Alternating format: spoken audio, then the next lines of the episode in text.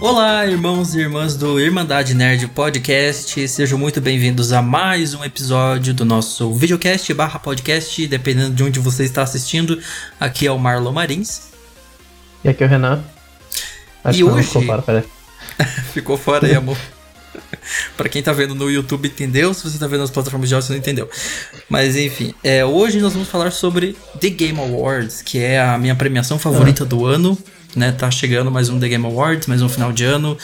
Vai ser um The Game Awards diferente, estranho, sem plateia, né? Sem público, mas. É, vai ser uma experiência nova, né? É, vai ser diferente do. Acho que vai ser parecido com o de 2013, né? Que foi o primeiro The Game Awards. É. Quando. Porque 2013 também nem parecia um, um, show de premiação, parecia, sei lá, um programa de talk show. Era um negócio estranho. Aí a partir de 2014 que começaram a fazer no teatro e tal. E esse ano parece que vão regredir e voltar a fazer. É, não, foi, a história do Game Awards é uma coisa mais confusa possível. Começou como Spike Game Awards e depois é. virou. Spike, por vários anos foi Spike, aí teve é. o X, porque foi o décimo, né? É. E aí a partir aí, do décimo o canal primeiro... da Spike morreu. É. E. E a partir do décimo primeiro é que começou a ser o The Game Awards que a gente conhece hoje. Uhum. Mas é, a gente, a gente, claro, falta aí o quê? Um mês ainda pro The Game Awards, né? Mais é. De um mês? A gente... Pouco menos de um mês. Falta um quê? Deixa eu ver. Hoje a gente tá gravando isso no sábado, dia 21. Vai ser dia 10, ou seja, pouco menos de três semanas. Três semanas, é. Tá aí. Aí vocês estão pensando, mas o que, que vocês já estão falando de The Game Awards? O que, que tem para falar? Os indicados. Saíram os indicados essa é. semana, né, Renan? Foi... A gente até mexeu, né? A gente é, trouxe esse episódio pra cá justamente porque os indicados saíram, saíram essa semana. E deixamos Sim. pra próximo um episódio especial, né? É, o próximo Porque vai ser um episódio especial. Se você não acompanha nossas redes sociais, no dia 12 de novembro a gente completou um ano. Um ano, um ano de podcast, um ano que estamos fazendo. É. Então a gente vai fazer um episódio para relembrar, né? É, se vocês quiserem também, já vou ajudar. Se vocês quiserem contribuir com esse episódio, tipo, perguntar alguma coisa e tal, pode mandar nos comentários no YouTube ou mandar pra gente nas redes sociais. Isso. E a gente adiciona lá no episódio. É, se tiverem perguntas, enfim, manda pra gente que a gente tá interagindo. Mas então, a gente tem então os nomeados, os indicados, os nominees de The Game Awards é. 2020. E a gente vai basicamente fazer o quê? Aqui alguns comentários sobre esses indicados, né? Esses nomeados e dar os nossos palpites, é claro, de quem é. leva em cada categoria, né? A gente vai ver. Vamos fazer o bolão, bolão do Irmandade Quase, Nerd. É. Vamos é... ver depois que acontecer. A gente vai cobrir ao vivo no dia que acontecer e depois vai ter episódio. É. Vai ter episódio, a gente não definiu ainda, mas enfim, a gente vai ver a é, pontuação a deve... que a gente fez. É, a gente vai comentar os, os, vencedores, vai comentar os anúncios, né? O, post, o, post, o, o que a gente vai fazer depois vai ser mais a gente comentando como foi a cerimônia, né? É, sim. Vai ser um... Agora a gente vai dar nossas opiniões de quem que a gente quer que ganhe e depois a gente vai comentar se a gente concordou ou não, se. É, e quantos pontos cada jogo... um fez. É. Vamos ver quem fez mais pontos lá no bolão depois. Mas enfim. E vocês podem participar também do bolão aí com a é. gente. É, então a gente vai dar nossos, os nossos palpites de quem a gente acha que leva cada categoria. E é claro, a gente vai deixar o aviso aqui, né? A gente vai estar tá cobrindo o evento ao vivo no dia 10 de dezembro, né, Renan? A gente Exatamente. tem horário já, a gente não tem horário, mas a gente 21 avisa. Tá horas pra é cá. 21 horas, né? Então, 21 é. horas, dia 10 de dezembro, no canal da Irmandade Nerd, aqui no YouTube ou lá no YouTube, dependendo de onde você está ouvindo, que é youtube.com/barra Irmandade Nerd Podcast. A gente vai estar tá cobrindo o evento ao vivo. Mas então, vamos lá falar dos indicados, dos nomeados. Eu, é, antes de falar dos indicados em si, acho bom a gente falar do que a gente já sabe da cerimônia desse ano, né? Uhum. Vamos falar um pouco do que vai rolar antes da gente chegar no, no prato principal. Vamos lá na entradinha falar o que, que tem. De, da gente sabe, né? Igual a gente já falou, vai rolar agora. No, ela sempre rola no começo de dezembro, né? Esse uhum. ano vai ser dia 10, às 21 horas. E de acordo com o lembrete que tá lá no site do The Game Awards, ela pode demorar, ela pode durar até 4 horas. 4 horas. Que o é. que me preocupa muito. muito. É muito, porque ano passado, ano retrasado, já teve 3 horas, né? É, ano passado foi 3 e, e, e nós dois, tipo, eu acho que se voltar no episódio é, que a gente fez do The Game Awards ano passado, acho que uma das principais reclamações que nós tivemos foi uma apresentação muito longa. É. é, sim. E o problema do Game Awards é que a gente já falou isso antes, parece mais um, um evento de uma série de comerciais com premiações entre elas, né? Porque é muito é, tipo comercial. Isso. Eles a gente entende que eles precisam monetizar de alguma forma, mas assim, é muito comercial. Eles fazem muito comercial. Principalmente de coisas relacionadas a jogos, jogos que vão lançar, enfim. E é muito, muito comercial mesmo. E aí eu fico pensando, vai ter uma hora a mais. O que, que vai ter nessa hora a mais? Tudo bem que tem algumas é. categorias novas. Tem uma categoria nova, na verdade, né? Uma, no uma nova. Uma é. única nova. Então, por que, por que, que tem uma hora a mais? O que, que vocês vão fazer nessa hora a mais? Vai ter o que é. exatamente? Então. Tipo, não é garantido que é 4 horas, né? Tem que, a gente tem que deixar isso claro. Mas é porque quando você vai colocar o lembrete lá, ele aparece de 4 p.m. to 8 p.m. PT, PST, né? PS. Tipo, P então aparece de 4 às 8 do Pacific é, Saving Standard. Time. Ah, é Saving Time, né? É. é. então é estranho. Vamos ver o que eles vão fazer nessa hora a mais. É, é pode ser difer... que não seja, né? Também. É. Então pode ser que seja as 3 horas que a gente tá acostumado. Mesmo assim, é. Agora, uma coisa que é muito legal esse ano é que ele vai acontecer em diversos locais, né? Vai ser o primeiro The Game Awards é. em diversos locais. Vão aproveitar exatamente o fato de ter a pandemia para expandir e fazer pela primeira vez um The Game Awards que se passa, que acontece em vários locais ao redor do mundo todo, né? É. É, e a gente já podia imaginar, né, que pela pandemia não vai ter plateia. É. Então eles decidiram fazer que o Game Awards vai ser apresentado de três lugares ao redor do mundo. Uhum. Vai ser apresentado de Los, On Los Angeles. Los Angeles. Los Angeles, é. Londres e Tóquio. É, Estados Unidos, Inglaterra e Japão. São os três países é. selecionados para esse primeiro The Game Awards em diferentes locais. Parece mais a Copa do Mundo lá. Não tem uma Copa do Mundo que vai ser em três locais diferentes? Em três países? É, eu acho que vai. É uma das próximas, né? Que eu acho que vai ser México, é. Canadá, Estados Unidos, vai ser América do Norte todo. Né? Mas enfim. É, é... tem muitas coisas assim, é. Acho que estão copiando a Mas... ideia. WrestleManias, para quem é fã de luta livre, já teve WrestleManias que se passaram em três cidades diferentes também. Então é, é algo que costumo fazer nesses eventos. Conforme eles crescem, eles começam a é. expandir e fazer em vários locais ao mesmo tempo, simultaneamente. E aí encaixou que e esse é... ano, por causa da falta de público e de, da pandemia, né? Vão fazer esse ano. É, e pra evitar que a galera tenha que ficar movendo, né? É, a, gente, eu, a gente vai comentar a, a novidade da orquestra, da parte musical, mas, por exemplo, eles são de Londres. Imagina se fosse na lá em Los Angeles. Tem que Sim. pegar a orquestra inteira e levar para Los Angeles. É. Né? Tô curioso para ver o que eles vão fazer com isso aí, o que, que eles vão conseguir criar fazendo em três locais diferentes.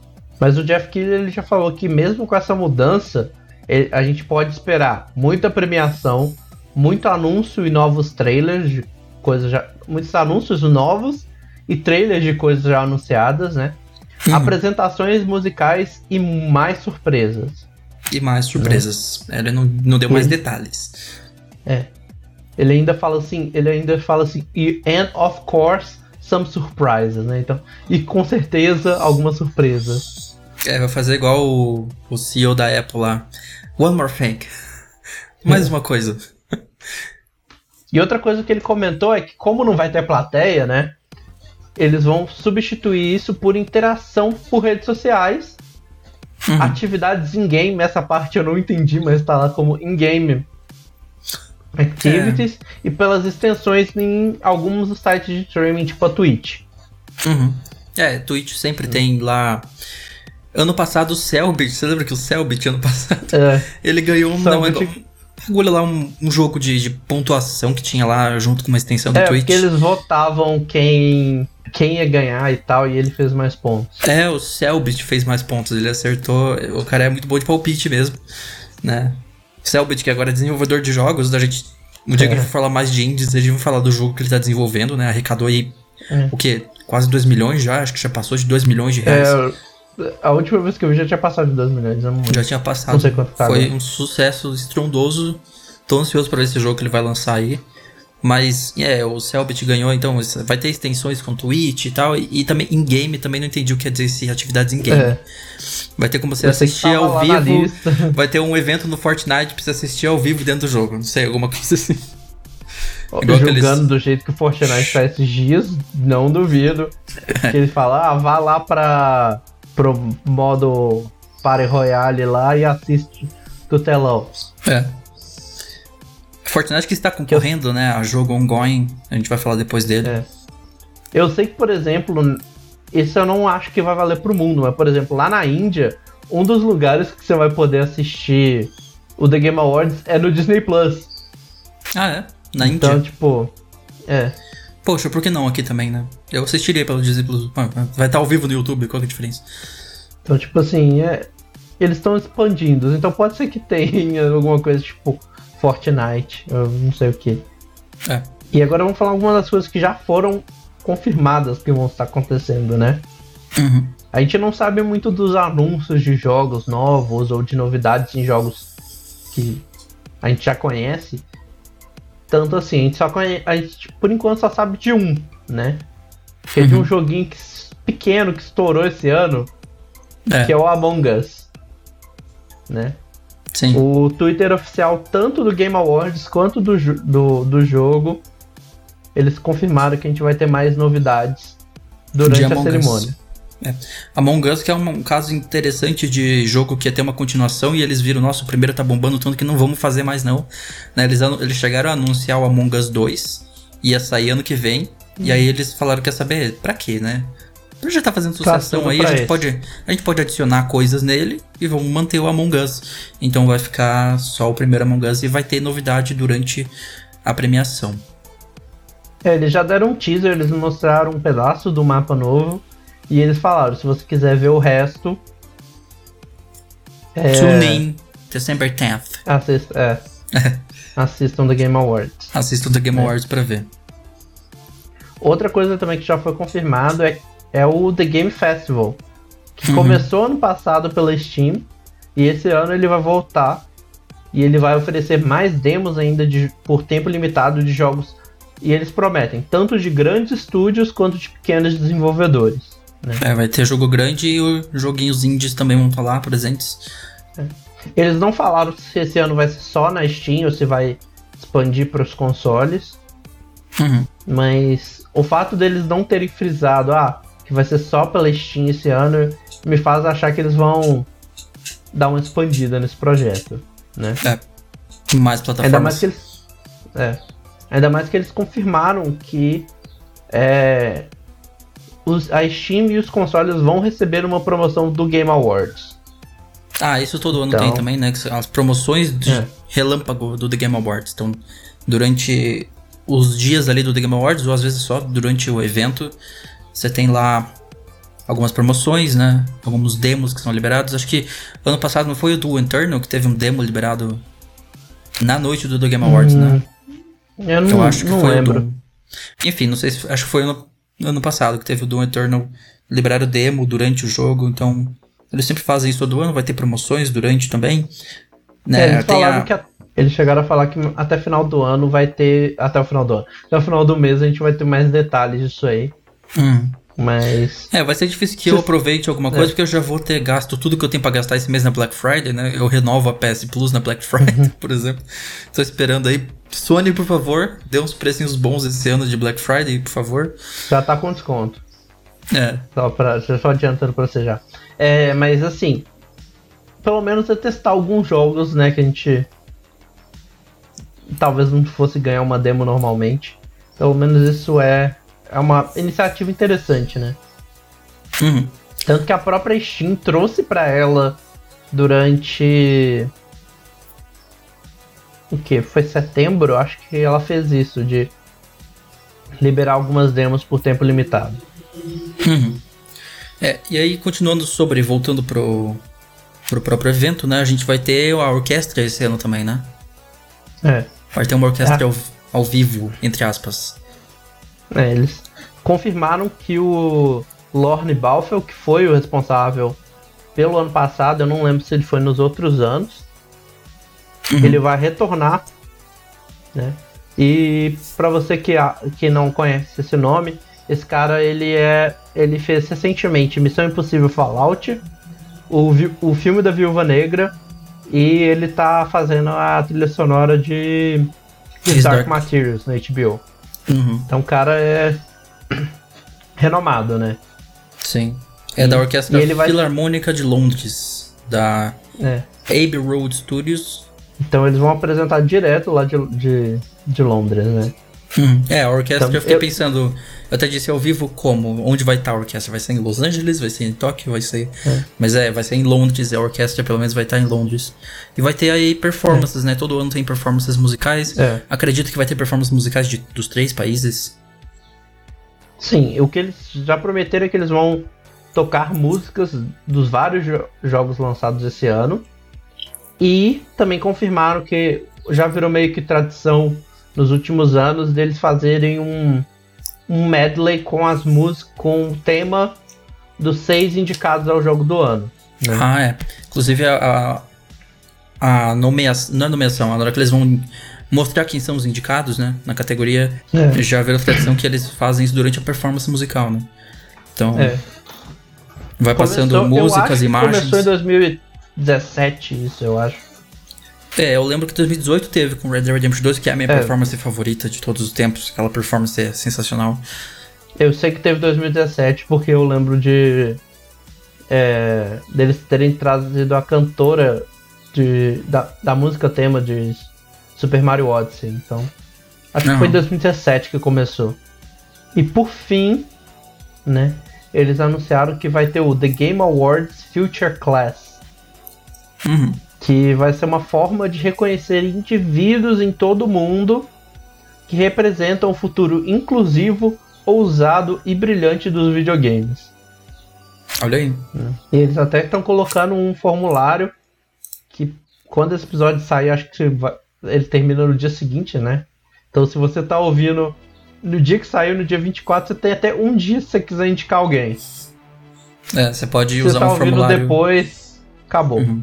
É, é, um formulário no Google Docs, né? Fizeram um formulário é. lá no plano. É, no Google Formulários, que é o serviço lá, e você pode indicar pessoas que você acha que deveriam ser indicadas. É, você tem que colocar, por exemplo, é, quem que você está indicando, por que você acha que ele deveria ser um membro da Future Class. Hum, tem que mandar, mandar uma foto, foto do candidato. Foto do candidato. E qualquer material e... extra. É, é, interessante, né? Eles estão criando uma espécie de. É, não sei, parece uma liga de é pessoas. Uma... É. É uma turma de homenagem.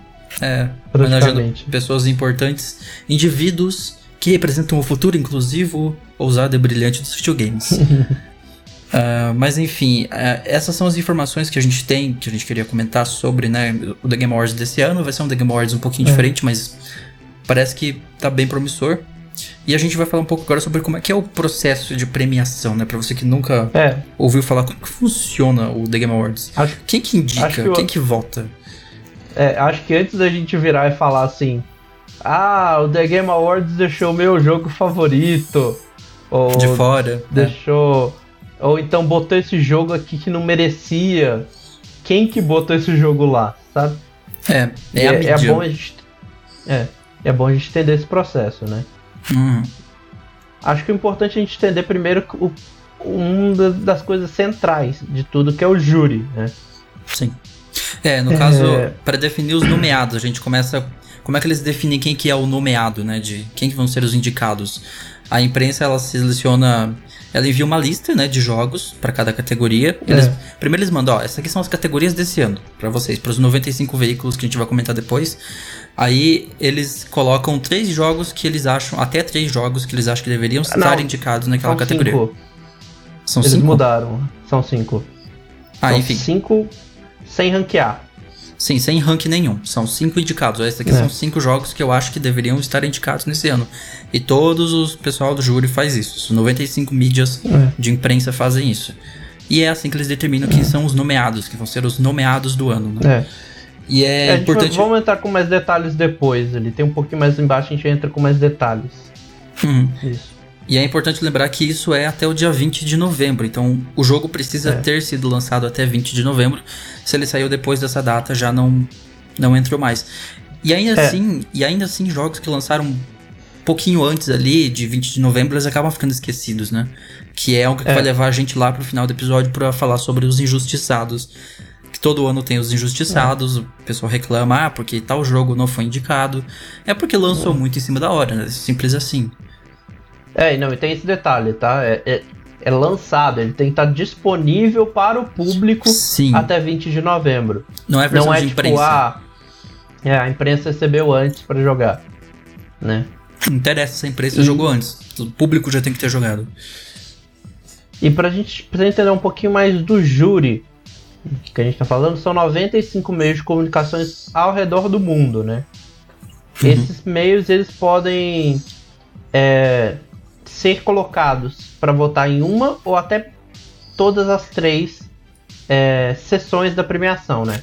Que são os prêmios gerais, são as categorias. Clássicos. Eu vou falar principais porque. É, mas são as que a gente mais conhece, né? Jogo do ano.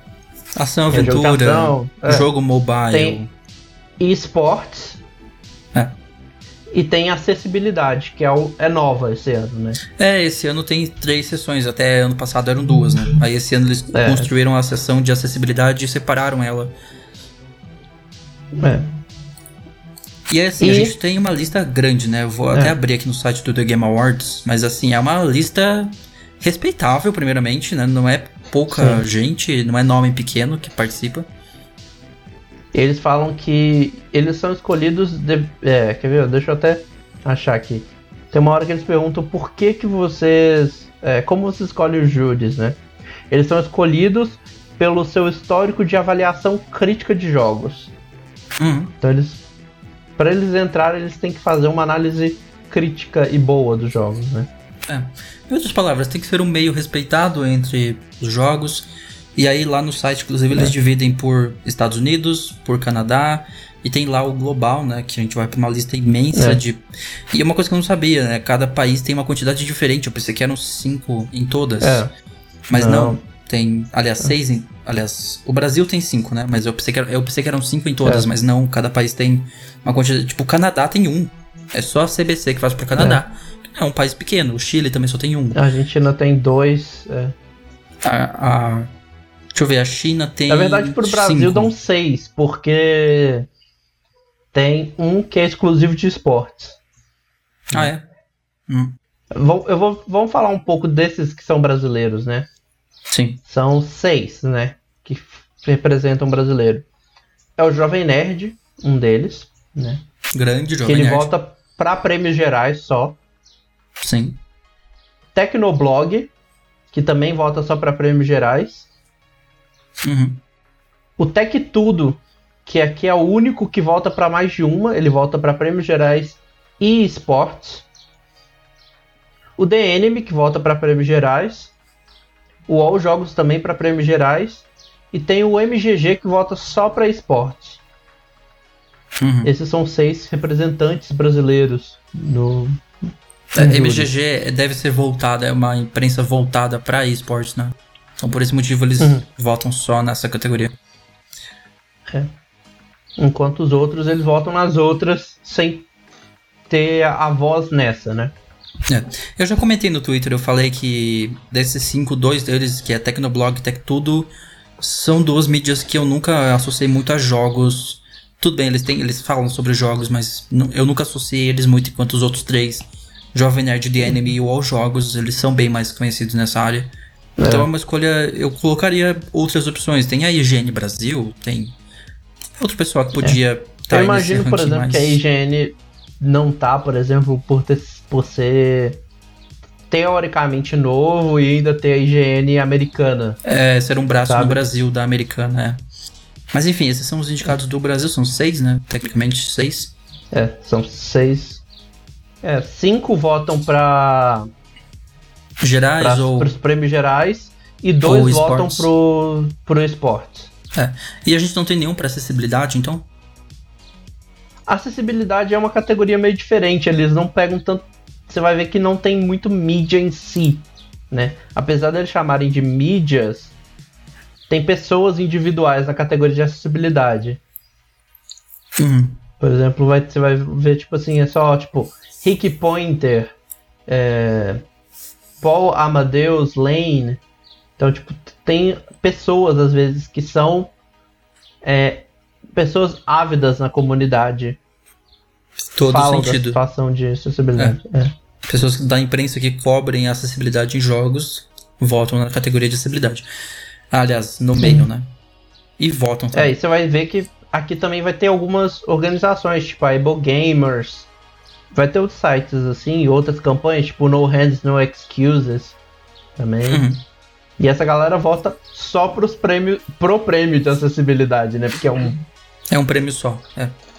Uhum. Por enquanto, né? E Por agora- eles terem criado uma sessão diferente, eu imagino que futuramente eles devam criar mais, talvez, não sei. Agora vamos falar real. vou- vamos entrar de novo um pouco no processo de escolha que você já começou a dar ideia, né? É, dos nomeados. Os indicados são só o júri mesmo, né? O júri é que vai definir quem são os cinco é, indicados para cada categoria, né? Então eles Uhum. enviam os cinco candidatos na- em cada categoria com mais indicações são os escolhidos. Uhum. Nos casos de você ter um empate, aí eles podem ter seis, sete, que é quase comum ter sete, né? Geralmente é seis. Né? Uhum. Inclusive, nos últimos anos, o prêmio de Game of the Year tem tido seis, né? Sim. Então, aparentemente, todo, nesses últimos todos os anos a gente teve empates técnicos. É, e depois de definidos os indicados, né? Aí vão ter. O júri volta, volta a votar de novo. Mas o público também vota. É Né? aí que entra o público, né? Aquela votação que você É. pode fazer no site. Mas o júri também vai votar de novo, né? Uhum. Porque lá eles botaram os cinco títulos que a ordem. equipe do site é escolheu. Agora eles vão escolher entre esses que foram, talvez né, nem tenham o Que eles tenham mandado. cinco que a gente colocado, qual a gente acha que É, merece. né? meio que o The Game Awards manda de volta, tipo, ó, esses aqui foram os indicados que a maioria selecionou, que vocês da maioria aí selecionaram, agora você tem que votar entre esses. E aí eles mandam É. o indicado deles àquela categoria. Então, assim, é Uhum. um processo muito democrático, né? É um processo É, que envolve que especialistas. especificar que não é 50-50, tá? Ah, tá, Não o é- voto do público, né? Sim. É. O, o voto dos júris ele representa 90% dos votos em cada uma cate- categoria. Sim. O voto popular ele representa só 10%, Uhum. né? Eles até explicam no site, se você for lá no FAQ, por que, que eles não fazem isso. Eles falam que eles evitam, eles querem evitar de ter aquelas é, Bots, como né? chama? O famoso bot que É. que a pessoa coloca lá um bot, bot. ou então é, Torcida organizada, tipo, é. o pessoal se organiza pra ficar votando o dia inteiro igual o BBB, né? É, eles, eles fazem esse então, tipo de é, o voto coisa. do público tem um peso é 1 de 10, assim, é, é 10% Outro detalhe- só. tem uma outra coisa que eles falam, porque assim, é, por exemplo, eu tenho acesso ao PS4 e ao Switch. Então, se o jogo saiu só para Xbox, ele vai sair em desvantagem comigo, né? Vai. Vai. Porque eu não vou ter tido acesso a ele. A mesma coisa, por exemplo, alguém que só tem o Xbox. Um jogo Uhum. da PlayStation não vai ter a mesma vantagem. Por isso que eles falam que É, a pessoa vai Eles- acabar votando no que ela jogou e o que ela não jogou, É. ela acha que só porque ela não jogou não merece, sendo que não é assim que funciona. É por isso que a imprensa joga tudo. Quem faz review de jogo joga Uhum. tudo. O site vai cobrir tudo, né? Esse ano não tem voxel, né? Ano passado teve voxel, não teve? Não lembro se o Voxel tava. É, se eu não me engano, o voxel participou ano passado, esse ano saíram. É, é muda, né? Sim, eles mudam todo ano. É liberada, eu tava lendo, liberada em setembro. É, eu sei que quem tá aí há muito tempo é o Jovem Nerd. O Jovem Nerd todo ano tá lá. O pessoal É. dele sempre votando, sempre participando. Mas é assim que funciona e... o processo, né? Eu, eu, acho que é um processo que, é. assim, não tem como reclamar dele. É um processo muito democrático, que envolve especialistas, é júri, é imprensa, é mídia, gente que entende do assunto. E aí eles, claro, para dar. Eles fazem esse negócio de 10% de voto de público. Eles usam o voto público para desempate, né? Em alguns casos. É. Ele serve como desempate. Mas é também para gerar, né? Mídia social. Você vai votar, aparece lá o botãozinho, compartilhar sua em quem você é. votou, eu votei em tal, e aí vai lá pro seu Twitter, pro seu Facebook, você ganha publicidade gratuita nos perfis das pessoas. Então tem um motivo para esses é. 10%, mas é, é só 10%. Então não tem como ser manipulado. É, não, não adianta, sei lá.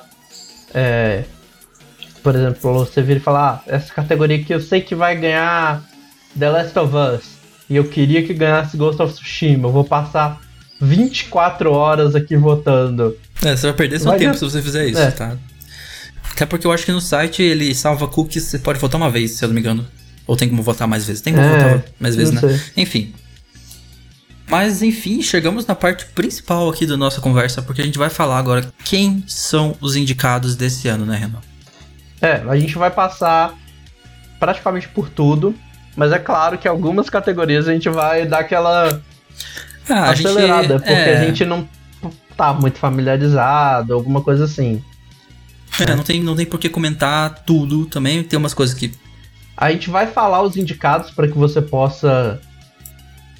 Saber quem dar são. sua opinião. É. é. Mas, tipo, por exemplo, esportes. Eu não tô tão por dentro da, da, da cena do esportes assim. Eu também. E sem não. falar que são, ó. Tem League of Legends, Call of Duty, Overwatch. Não acompanho todos, né? Às vezes, por exemplo, eu assisto um pouco de, do Overwatch ou vejo uma partida de um outro, mas não acompanho tudo. Sim, é. Pra poder... A gente não vai conseguir opinar sobre tudo, a gente vai falar sobre os principais, sobre o que a gente acha que merece ser comentado. E mesmo aqueles que a gente não entende é. muito, a gente vai fazer um palpite. O que, que, que, você acha? A gente dá um palpite, de um chute? Vamos chutar no escuro aí. Ah, esse nome aqui eu acho que é um pouco mais conhecido pro nosso bolão. É. A gente pode tentar. Mesmo não entendendo, nem, nem sabendo quem é, vamos ver. A gente passa rápido e só, só dá tipo, ah, acho que tal. Ah, é o meu chute é esse aqui, é isso. Mas vamos lá então falar sobre os indicados. A gente já começa por eles. Começa. É, você falou pra gente começar de baixo pra cima, né? Porque. Vamos de eles baixo colocam, pra cima, vamos deixar. Eles colocam no site dele, a gente tá com o site aberto aqui, eles colocam o principal no começo, né? Colocam o Game of the Year lá em cima. É, a gente vamos, vai deixar ele por último. Vamos deixar o suspense. É, vamos deixar o suspense no vamos ar. Vamos começar com a sessão de esportes né? Isso, melhor que time. Que é a parte né? que a gente falou que a gente não sabe, né? É, é melhor time. A gente vai passar muito rápido por esse. É. Os melhores os indicados são o Damon Gaming de League of Legends, Dallas Empire de Call of Duty, G2 Sports de League of Legends, São Francisco Shock de Overwatch League e Team Secret do Dota 2. Isso. São cinco indicados, né? É. todas as categorias são cinco, né? Algumas quando teve empate, foram seis. Ah, é quando teve empate, são seis, é verdade. Ou sete. Se por algum caso tem um empate triplo. E aí, Renan, usando todo o nosso conhecimento sobre esportes, quem que você acha que leva esta categoria? Votei, não... Acabei de votar exatamente nesse segundo no São Francisco. É, você vai do São Francisco? Cara, eu por tô indo mais pelo. Que eu sou mais. Pela minha afinidade maior com o Overwatch. Então eu já votei. Uhum. Olha, eu vou eu vou chutar aqui. Tem, temos dois de League of Legends, né? Eu tô com a guia minimizada aqui, eu vou ter que abrir isso aqui que tá. Esse site não é muito. Mas enfim, é, eu vou votar. Tem, temos dois de League of Legends, eu vou escolher aqui no Unity, Unity, Demon Gaming. Demon Gaming é o meu voto aí pra vencer. Uh, vamos continuar é, nas. Vou falar uma coisa agora. Se você quiser, se não tiver votado ainda, é, aproveita esses segundos que eu tô falando, entra no link, a gente vai deixar aqui embaixo, faça seu login e aproveita para ir votando. Eu tô votando enquanto a gente tá fazendo aqui. Sim, é, você pode fazer junto com a gente. Eu tô dando o meu voto enquanto a gente fala, né? Então vamos lá. Agora é apresentador, melhor apresentador de esportes, né? Uhum. A gente tem o. Eu vou falar pelos apelidos porque foi como eles foram falados.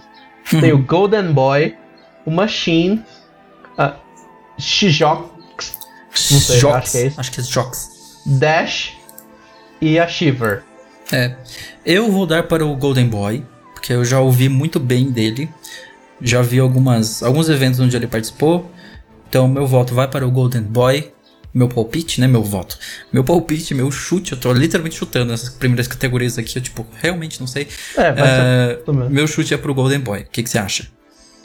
O meu, eu, eu quero ser. Eu acho que. Eu vou. Pode ir no mesmo, se você É. quiser ir no mesmo. Não, problema. eu vou. Na verdade, o que eu quero é eu vou prestigiar uma mulher. Eu, eu, acho que elas merecem. E. Qual das duas? A Une Xijox, do Unite. que eu. É, a Jox que tem o nome é estranho, né? If de É. Jox de Purteri. Alguma coisa assim, acho que é assim que pronuncia. É. Não sei. É, a próxima Agora, o melhor- categoria, a gente começa a entrar em melhor jogo de esports, né? O melhor jogo de esports. E a gente teve concorrendo esse ano alguns nomes que já estão quase todo ano aí, né? Call of Duty Modern Warfare, Counter-Strike Global Offensive, Fortnite, famoso Fortnite, League of Legends e Valorant estão concorrendo como melhor jogo de esportes desse ano. Aí a gente já consegue dizer um pouco mais, com um pouco mais de embasamento em vez de só chutar, né? É. Eu vou votar baseado em febre. Uhum, quem fez É, sucesso. E um jogo que tipo fez febre, ponto de muita gente ficar logada na Twitch por horas pra pegar a chave de acesso ao beta. Eu vou no Valorant. É por ser o jogo do ano, né? De- desses É. todos aqui, é o jogo que saiu este ano, é o Valorant. Mas é claro que na melhor jogo de esportes são jogos ongoing e ele acaba podendo entrar qualquer, qualquer ano, né? E eu vou dar o meu voto para Fortnite. Eu acho que Fortnite ainda, ainda é grande. Fizeram aí há pouco tempo lançar a atualização com Marvel. Colocaram É. skin de super-heróis no jogo. E eu acho que eu vou de Fortnite. É isso. Meu voto vai para Fortnite. Agora, o melhor evento de esportes, Uhum. né? No ano em que não tá dando pra ter evento, mas tudo bem. Mas é bom Bora que esse tipo lá. de evento dá pra fazer à distância, né? Dá pra fazer digitalmente. Eu não. Eu vou tentar. é, teve a Premier, que é do, do CSGO. A Call of Duty League Championship. Teve a EEM, é, Katowice 2020, que foi do CSGO também. A, a League of Legends World Championship 2020. E a Overwatch League Grand Finals 2020. Uhum. Hum, não sei quem eu voto. Você não sabe quem escolher? Tá, eu vou. Eu vou mais uma vez pelo jogo, assim, pelo jogo que eu acho que pode levar, eu vou acabar dando para pro evento de Overwatch, o Overwatch League Grand Finals 2020.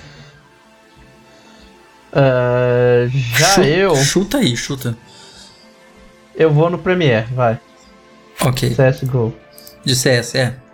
Agora a próxima é melhor treinador de esportes. Hum, A gente tem o Zonic, o Krusty, o Gabs, o Zeppa. sempre o ótimos Rumble. nomes, né? Sempre ótimos nomes. É, É, o melhor treinador, o melhor coach de esportes. É, pra quem que vai o seu chute aí? Porque eu também acho que você tá chutando, né? eu tô chutando, meu querido. Eu tô, com- tô totalmente por fora desse mundo por enquanto. É, A, É. gente tem, a gente tem dois de LoL, né? O. o- dá, dá pra falar quais jogos eles eles estão, né? O, É. o Danny Zonic é do CSGO, Rust é do de All, de. Qual que é essa sigla? OWL. Eu realmente que não jogo sei. é esse? Também. Eu sei que All em inglês é coruja, mas não- é uma sigla de um é, jogo. eu tô tentando pensar. Aqui é o Marlon do futuro corrigindo essa informação aí. OWL é Overwatch League. Só para o pessoal do esportes não matar a gente nos comentários depois. É, LoL a gente tem dois, que é o Grabs e o Zepha, e também mais um de COD, o Rumble. E eu vou. É. Mais um não, só tem um de COD aqui. Eu vou acabar dando pra Dennis Onyx Sorensen de CSGO. Tô chutando Eu vou total pela aqui. cara de experiência e vou dar pro Zefa. Pela cara de experiência, é ótimo. ok, Agora o melhor atleta de esportes. isso. A gente tem o Crimsonx do Call of Duty, o Showmaker do League of Legends, o Canyon do League of Legends também, o Shotzi do Call of Duty e o Zywoo do CSGO. Hum. Mais uma vez um chute no escuro total pra mim aqui. Eu vou de League of Legends, porque os jogadores de League of Legends são muito bons e eu vou dar para o Canyon. Canyon, eu vou de Canyon. Ok. Você ia também? É... Eu não sei o que eu tô pensando. Eu vou pro Showmaker. Vou, vou, vou ser diferentão. Vamos Cara, nesse, Legends, nessas primeiras categorias a gente tá realmente chutando, assim. É, é. tipo o nosso bolão de chute mesmo. Agora a gente pode começar a falar. Agora a gente começa a ter um pouco mais de propriedade nas nossas. né? Até aqui a gente tava só dando chute, falando, ah, porque eu acho que é isso, não sei o quê, mas a gente não sabia nada que a gente tá falando. Agora a gente começa a falar de jogos mesmo, de categorias principais que não envolvem esportes. Vamos lá, o melhor jogo é. de debut, né? O melhor jogo. É. Primeiro jogo é, publicado pelo estúdio, né? Uhum. Estúdio independente. A gente tem o Carrion, que foi publicado pela Devolver. Mortal Shell, Ragi, An Ancient Epic, Roki e o Phasmophobia. Uhum. É, eu vou acabar dando esse pra Carry On. Eu peguei o Carry On. É. Eu acho que ele estava disponível em qual serviço gratuitamente? Acho que foi Game Pass. Acho Game que ele está no Game Pass. É. Foi no Game Pass, ele chegou no lançamento. E eu joguei ele, é muito bom, cara. É um joguinho muito divertido. É muito legal você ser um alien matando os outros. Uh, e é isso, vou dar pro, pro Carry On. Alien não, né? Experimento. Vou dar pro Carry é. On como o melhor jogo de debut. Ele que é da Devolver. É, ele é, da, da Phobia Game Studio. Phobia Game Studios, mas. Publicado pela Devolver. É. é... E você? Eu penso se eu vou pelo, pela popularidade ou se eu vou por isso, sabe? se eu for se eu for pela popularidade, eu vou dar, eu daria pro Phasmophobia. É que se foi mais por experiência própria, eu daria pro Carrion também. Uhum. Então, mas deixa eu ver. Ou então pro Mortal Shell. Eu vou por popularidade, vou dar meu voto pro, pro Phasmophobia. Ok. Agora uma que, tipo, é, a gente sabe mais, mas, tipo, eu só conheço uma indicada, né? Ah, é? Que é o criador de conteúdo do ano. Né? É, todo, todo ano, na verdade, é a mesma coisa. A gente não é. conhece ninguém que tá indicado ali, então... Eu conheço pelo menos uma e é, já é meu voto, porque eu conheço. Qual que é seu voto, então? É... Quer dizer, primeiro meu vamos voto... ver os indicados, né? É. é. Eu vou falar na ordem, porque eu já vou falar o meu voto no final. A gente tem a Valkyrie, a gente tem o the, the Tatman, tem o Nick Murch, a Diane Lopes e o meu voto, a Alana Pierce. Alana Pierce, ok. É, que se você assistiu eu... os eventos de Cyberpunk, você viu ela no final, porque ela tava fazendo pós-show. Ah, ela fazia pós-show. É, eu honestamente eu não conheço nenhum deles. Eu deveria conhecer algum deles, porque eu realmente não conheço nenhum que está aqui. Uh, então, mais uma vez, vai ser um chute para mim total aqui. Só para mim marcar ponto no bolão, eu vou chutar Valkyria. É isso. Ok. Eu, eu tô bastante confiante na Alana. Inclusive, isso eu achei mó legal. É, ela anunciou que agora ela, ela é. Vai ser uma lead writer lá na. Caramba, fugiu o nome do estúdio. O estúdio de God of War. A Santa, Santa Mônica. Mônica. Agora ela, ela é uma, uma das escritoras líderes na Santa Mônica. Ah, é. Bom, a gente tem o próximo então que é Melhor jogo multiplayer. Esse aqui tem alguns candidatos é. interessantes.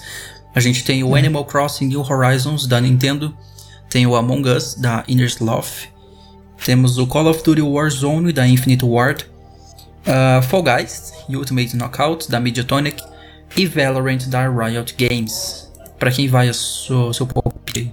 Como tem essa questão de é, ser um jogo co é, tipo ser excelência em, em gameplay online, design, sabe? Independente de gênero. Uhum. Eu fico entre o Among Us e o Fall, o, o Fall Guy. Total, essa categoria fica bem entre os dois mesmo. Vai ser difícil que não seja para um dos dois. Uh, eu já vou dar o meu. O meu é Among Us. Eu acho que Among Us merecia por ser um jogo indie, por ser um jogo de 2018 que reapareceu, ressurgiu, tem uma história bonita por trás, sabe? É aquele jogo que todo mundo não ligou quando lançou e aí do nada os streamers fizeram ele subir. Enquanto que Fall Guys, eu fiz um vídeo essa semana falando mal de Fall Guys no meu canal. Falei como o jogo decaiu, teve um declínio imenso, porque realmente teve um declínio muito grande é... de jogadores. E o Among Us ultrapassou ele muito no sucesso, assim, muito. Você vai no Google Trends, você vê o tanto que Among Us é. passou a Fall Guys. Então meu voto é pra, eu... Fall, pra, pra Among Us. É. Eu, fi, eu votaria na Among Us por popularidade. Porém, eu vou votar no Fall Guys pelo. É, porque a cobertura midiática dele foi maior do que a da Among Us. Uhum. Ah, isso foi na mídia. quem vota na é a mídia. falaram muito mais. Né? Então, É bem possível que a mídia tenha escolhido ele. Você tá indo por uma fazendo estratégias aí pra vencer no final, né? claro, meu querido.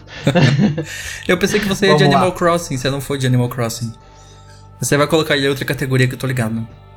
É. Eu não acho que ele é.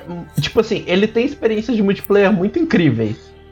Uhum. Sabe? De você poder fazer sua festa de aniversário lá, porque não. Porque tá no meio da pandemia e tal, mas. É, essa ideia de fazer um, um multiplayer inovador, acho que o Fall Guys fez. Eles só não estão sabendo. Acho que o problema do Fall Guys é eles não saber, não souberam manter isso. Manter, exatamente. Demorou muito pra atualização. É um jogo muito repetitivo. É um jogo muito repetitivo. É. Tipo, cansa depois de 50 partidas. Não tem mais como jogar.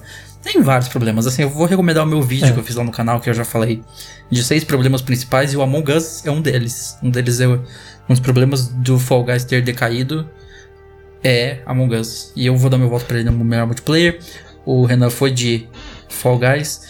Agora vamos falar do melhor jogo de esportes. Não confundir com esportes, né? É. E corrida. Esportes barra corrida. Barra corrida, né? É. Sim. Quais são Faz os uns indicados? anos que eles juntaram, né? Os indicados são o Dirt 5, né? O Dirt 5 da Codemasters, o é, Fórmula 1 2020 da Codemasters também, o FIFA de corrida, 21 né? da, da EA Sports, a NBA 2K21 da 2K e o Tony Hawk's Pro Skater 1, é, One Plus 2, né? Que é da Activision. É, primeiramente, cadê o WWE? É óbvio que não tá aqui, né? é óbvio que não tá aqui. Foi um dos piores jogos. Foi o pior jogo da história do WWE. Cadê o Battlegrounds também? Também não tá aí. Muito merecido. Agora, NBA, eu não entendo porque NBA tá todo ano lá. Deve ser realmente muito bom. Eu sei que eu peguei o NBA na, na PS Plus e nem baixei ele pra jogar ainda. O É. NBA 20 chegou na, na Plus. Mas assim, de jogo de corrida, é, jogo de esportes, ou corrida, né? Eu vou acabar dando meu voto aqui entre esses pro Tony Hawk's Pro Skater 1 mais 2. É, acho que não tem. Eu não tenho dúvidas que não, ele vai não, ser. Sabe? não, não tem muito como concorrência nessa categoria. É. Vai ser pra Tom- Tony Hawk's Pro Skater 1 mais 2. Eu, eu fico ofendido do FIFA tá ali, mano. Pelo descaso que a EA tem com o FIFA. FIFA e NBA, eu acho que eu não sei por que NBA tá É. todo ano. Mas enfim. Não, o, o- isso a gente não chegou a falar, né? A gente tem, teve um episódio de práticas predatórias, a gente chegou a mencionar um pouco de fazer versões novas, mas o caso do FIFA é absurdo, né? Tipo, Uhum. da versão do Switch ser literalmente a versão do ano passado em que eles só mudaram o time. É, o NBA também é, é, é jogo anual, né? Esse que é o problema. É. E você até falou, né? Tinha, se você desse zoom em alguns logos do NBA, tava lá o NBA 2019 ainda, isso no É, o do passado. NBA 2K, eu, eu entendo do porquê ele tá aqui, por causa da versão de PS5. Uhum, que realmente foi bem Por melhorado. É. Por causa da versão de nova geração. É. Agora vamos falar um pouco o, melhor simulador barra estratégia. Tem alguns nomes- simulação barra É, tem alguns nomes estranhos aqui. É. A gente tem o Crusader Kings 3, da Paradox Development. Uhum. É, Desesperados 3, da é, Mimimi Games. THQ North, North, né? A gente tem o Gear Statics da, da Xbox Game Studios, o Microsoft Flight Simulator da Xbox Game Studios e tem o XCOM Chimera Squad da 2K. Quem que você acha? Quem, pra quem que você acha? Eu vou deixar essa aí primeiro nessa. Eu, meu voto vai para pro Flight Simulator. É, também. É, não, não tem como. Acho que foi o jogo de estratégia e simulação que mais foi comentado ao longo do ano. Sim, saiu muito na mídia o fato do jogo. Primeiramente, o jogo é, É. imenso. Ele é tão grande que eu desisti de instalar ele. Porque ele, ele, ele ficou três horas instalando e não tinha terminado ainda. Tipo assim, é um jogo. Aí eu falei, quer saber, eu não vou mais instalar, não quero mais. Três horas de instalação, essa coisa. Ele tá na, na Xbox Game Pass, né? E eu, eu desisti de jogar ele só por isso. Mas assim, é o jogo mais comentado aqui dessa lista. é o jogo que mais se falou esse ano de simulação. Então é muito. Eu acho muito difícil que vá para qualquer um desses outros aqui, tipo. Talvez Gear, Gears Tactics. Gears Tactics. Tactics. É. Talvez. Mas vamos, eu vou de Flight Simulator também. Nessas últimas duas categorias jeito, a gente concorda. Sai ganhando. tipo isso. De qualquer jeito a Microsoft vai sair ganhando, mesmo se for pro Gears. É. Mas eu. Vamos eu lá então agora pro. É, vamos agora pro jogo de família. Jogo da família é. brasileira. Best Family Game, que é o famoso. a categoria casual, né? Eu acho horrível esse nome, a gente é. já falou sobre isso. Jogo casual, jogo de celular é casual, jogo é, de família é, o jogo é casual. Pra jogar com a sua família, não se preocupar de seu filho ver a cabeça de alguém explodindo ou é. uma cena inapropriada. É um jogo apropriado para a família, né? O que diz na descrição é. da categoria. A gente uhum. tem ele, Animal Crossing New Horizons da Nintendo, o Crash Bandicoot 4 It's About Time da Activision, uh, temos o Fall Guys Ultimate Knockout da Mediatonic de novo, Mario Kart Live Home Circuit da Velen Studios Nintendo, Microsoft Dungeon, aqui tem seis indicados, né? Microsoft Dungeons é. da Mojang e o Paper Mario de Origami King da Nintendo Intelligent Systems. É, Nintendo sempre dominando essa categoria, né? Começando por aí. É. Aqui provavelmente teve um empate. Deve, deve ter tido empate. Mas assim, tem um, dois, três Nintendos aqui, né? Dos seis, três é. são Nintendos. E o interessante é que um dos jogos é um jogo de realidade aumentada, né? Que é o Mario Kart é, o Mario Live Kart. Home Circuit. Que inclusive é o meu hum. voto, tá? Já tô dizendo aqui, o Mario Kart Live Home Circuit. Tava vendo o vídeo do Penguin Zero, pra quem conhece ele no YouTube jogando. É, é muito legal. É, tipo, eu achei bastante interessante, mas eu tenho meus problemas com ele. E eu Tem acho que assim. Conectividade, né? Tem muita gente que reclama de conectividade é. dele. Não, tipo, é a coisa genial. Se eu tivesse dinheiro, se eu tivesse acesso, eu comprava. Hum. É, mas. Não é barato. Pra mim que. É. Não tem jogo melhor pra família do que Animal Crossing, mano. Meu voto vai pra Animal Crossing, sem é. Eu acho Porque... que, assim, eu tô dando meu voto pra Mario Kart, mas eu vou deixar o adendo aqui que eu acho muito difícil que. Uh, que o Animal Crossing não ganhe. Tá, eu, eu deixei porque eu é. sabia que você ia escolher esse. Eu já sabia, eu até falei, você vai, você vai deixar pra outra categoria, né? Que eu já tô ligado. E. Por isso que eu escolhi o Mario Kart, mas eu acho muito difícil que não vença o Animal Crossing. Mano, o Animal Crossing ele veio no, no momento certo. Pra pandemia, né? É. E tipo. Você sabe o nível do trem quando surgiu um programa de TV que, que se passa. Um programa de entrevista que se passa dentro do jogo. Exato. Que é o. É, campanha política. Tipo, teve duas. Foi que umas duas ou três semanas antes da eleição nos Estados Unidos é, o Biden abriu uma ilha pra, pra galera poder visitar. Sim, sim. É... Não foi a Nintendo que depois comentou que eles não tomam partido em política logo é. depois que o Biden foi eleito? É, eles postaram que tem umas regras que não, não pode ser usado o jogo para certas coisas, tipo ah, ganhar dinheiro, blá blá blá. Uhum. Ou falar que eles apoiam uma coisa sendo que não apoiam. Sim. Uhum. É, esse Agora, Biden fazendo a ilha dele não tem nenhum envolvimento com a Nintendo, né? É. Agora vamos pro melhor jogo de luta. É, Se melhor jogo de luta. sabe que a situação tá crítica. Eu já vou começar. Já vou criticar essa categoria. Você sabe que a situação tá crítica quanto dois jogos da lista são jogos que já estão no mercado há bastante tempo. É, então. É. E são dois jogos que lançaram e é, esse que é o mais engraçado. São dois jogos que já tiveram três versões de mercado. E que já foram indicados, alguns aqui já foram indicados, é. mais do que ano passado, ano retrasado também, né? É. Então, temos o Grand Blue Fantasy Versus. Hum. A gente tem o Mortal Kombat 11 Ultimate, que é a terceira vez do Mortal Kombat 11. É. Né, que teve Mortal Kombat 11, Mortal Kombat 11 Aftermath e agora o Ultimate. Uhum. Teve Street Fighter V Champion Edition, né? Que veio depois da, do original, veio o arcade, agora veio a Champion. Uhum. Temos o One Punch Man, a Hero Nobody Knows. E Under Night in Birth EXE Late Clear. É, Late Clear. Nome difícil pra caramba. É, posso votar primeiro nesse? Vote. Eu vou dar o meu só por questão de, tipo assim, se a mídia realmente dá pra Street Fighter ou Mortal Kombat, eu vou achar uma sacanagem, mas eu vou dizer só, só por questão de ser um diferente é, One Punch Man. Acho que eu vou dar pra ele o meu voto. Eu, eu ouvi que esse jogo é.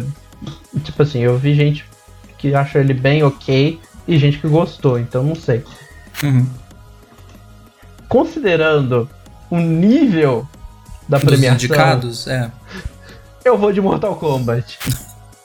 Você acha que esse ano vai pra Mortal Kombat? Ah, meu querido, botaram um Rambo nessa desgraça. Botaram Tem o Deus e o Exterminador. Mundo, tem Exterminador, Futuro. tem.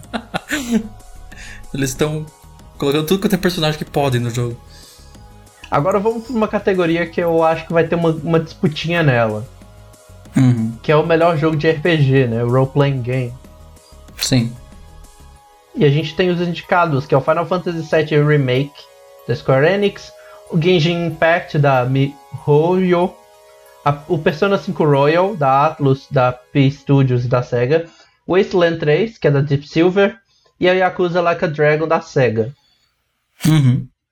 Eu quero começar protestando, tá? É, Manda. por que diabos Persona 5 entrou?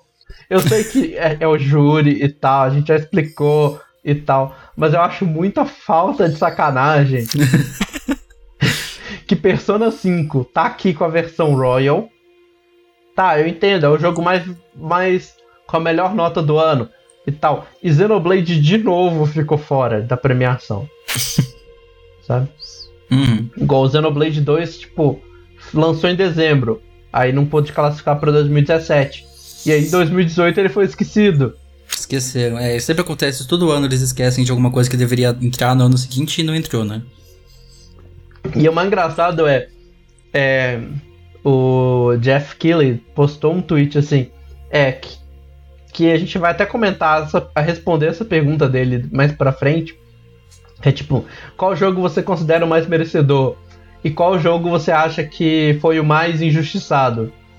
E se você olhar os comentários dele, a maioria dos comentários é a galera falando Xenoblade Chronicles, Xenoblade Chronicles.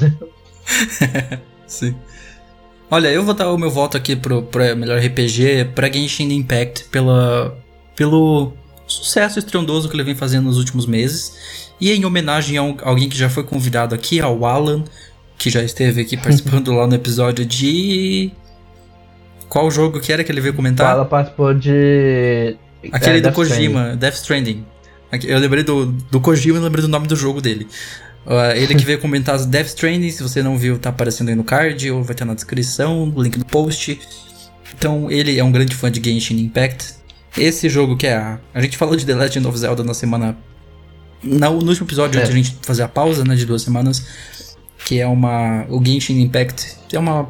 Tem um design meio cópia de Breath of the Wild, É. né, mas... Eu vou dar pra ele Genshin Impact como o melhor RPG do ano. Eu vou votar no jogo mais esperado pra, por muita gente, né? Porque muita gente já considera o original. E eu sei que muita gente ficou surpresa com o que rolou. Eu não joguei ainda, mas. É... Meu voto vai pro Final Fantasy VII Remake. Que é bem difícil também que não leve. É mais uma categoria que tu falando. Eu vou voltar em outro, mas eu, é, eu acho que é bem difícil que não leve o Final Fantasy VII mesmo. Agora o melhor jogo de ação e aventura. Ação barra aventura, né? A gente tem o Assassin's Creed Valhalla da Ubisoft Montreal, Ghost of Tsushima da Sucker Punch da Sony Entertainment, é, Sony Interactive Entertainment. Temos Marvel's Spider-Man Miles Morales da Insomniac Games da Sony Interactive Entertainment, Ori and the Will of the Wisps da, da Moon Studios e da Xbox Game Studios, Star Wars Jedi Fallen Order da Respawn e da EA, e The Last of Us Parte 2 da Naughty Dog da Sony Interactive Entertainment. Uhum. Quantas vezes eu falei Sony Interactive Entertainment? Porque são realmente Muitas. muitas, indicações, né? Olha, Sim. vai, vai você primeiro. Começa você nessa. Quem que o seu indicado e por quê? em quem você vota igual igual o BBB? Ah, é questão Dá- de afinidade. Ah, é, do que foi até agora, eu joguei a maioria, né? Eu acho que essa foi a que eu mais joguei. Eu não joguei Star Wars, eu tô esperando ele entrar no Game Pass pra PC. E, e, eu acho bastante interessante ver que ele tá aqui, sendo que ele é um jogo do ano passado. Que, tipo, lançou pouco depois do limite do ano passado. Então você vê como esse jogo foi marcante. É... Assassin's Creed Valhalla. Eu tenho meus problemas com Assassin's Creed no geral ainda. É, Assassin's ainda Creed. não ganhei confiança com essa série. The Game Awards gosta de coisa polêmica. é, mas se você for considerar combate e puzzle solving. Não sei, eu tô muito na dúvida. Você tá na dúvida de que, que Acho você que é uma das cat- Olha, então eu vou, então eu vou eu primeiro, aí você vê o que você faz. É, eu acho que você tá entre Ori and the Will of the Wisps, acredito, e mais algum outro. É, eu não. Eu ainda não tirei Spider-Man. Tipo, eu tirei Spider-Man por não ter terminado e a mesma coisa pro Ghost. Uhum. Eu tô entre Ori e The Last of Us. É, eu acho que The Last of Us, eu, se eu, eu tô tentando me colocar no lugar da imprensa e pensar em quem eles votariam, eles deixariam de votar em action pra deixar ele pra Game of the Year ou pra deixar em outra categoria, não sei. Então eu vou É, de Marvel's, tem- eu vou de Marvel's Spider-Man Miles Morales. Tá, vou- vamos, vamos dar pra ele, apesar de ser o mais recente dessa lista, né? Lançou agora, É, lançou tipo, Tipo, eu tô gostando pra caramba. Inclusive, ó, se você tiver com a câmera, ó, É, se você estiver estiver vendo, vendo. tá aqui do lado, ó. Meu Miles tá aqui. Eu já joguei bastante, tô gostando. Tá bugado? Tá bugado pra caramba. é só você caçar os vídeos da galera é, que o Miles vira alguma coisa. O Miles vira uma lixeira. Aquele da lixeira é, É. ótimo. A lixeira Eu tô- voando. Eu já tô ficando bravo que, que acontece todo tipo de bug comigo, menos esse. Hum. É, Não o jogo sei. tá bugadinho, mas é- ainda assim, cara, é o, é o jogo do Spider-Man do Miles Morales. Eles podem corrigir isso em patch. É. Eu vou. Eu também vou na contramão. Eu pensei bastante em votar em The Last of Us.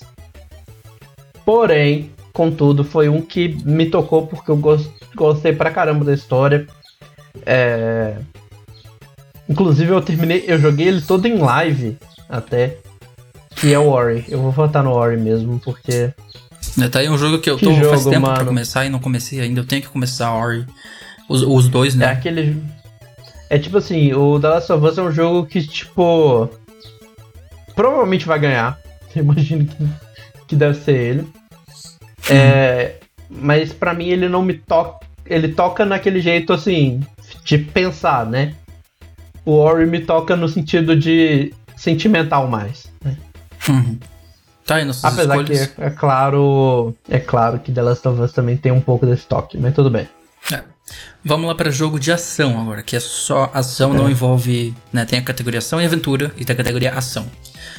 E os indicados A são Doom Eternal, da ID Software e Bethesda, Hades, ah, da Supergiant Games, Half-Life Alyx, da Valve, Neo 2, da Team Ninja, e Street of Rage 4, da Dotemu. Esses são os cinco indicados. E eu já vou dar o meu. Uhum. É. Eu já vou dizer qual é o meu, o que, que é Hades. Esse jogo também é o mais recente. É, mais recente, bota um aspas que o jogo tá aí desde o ano passado.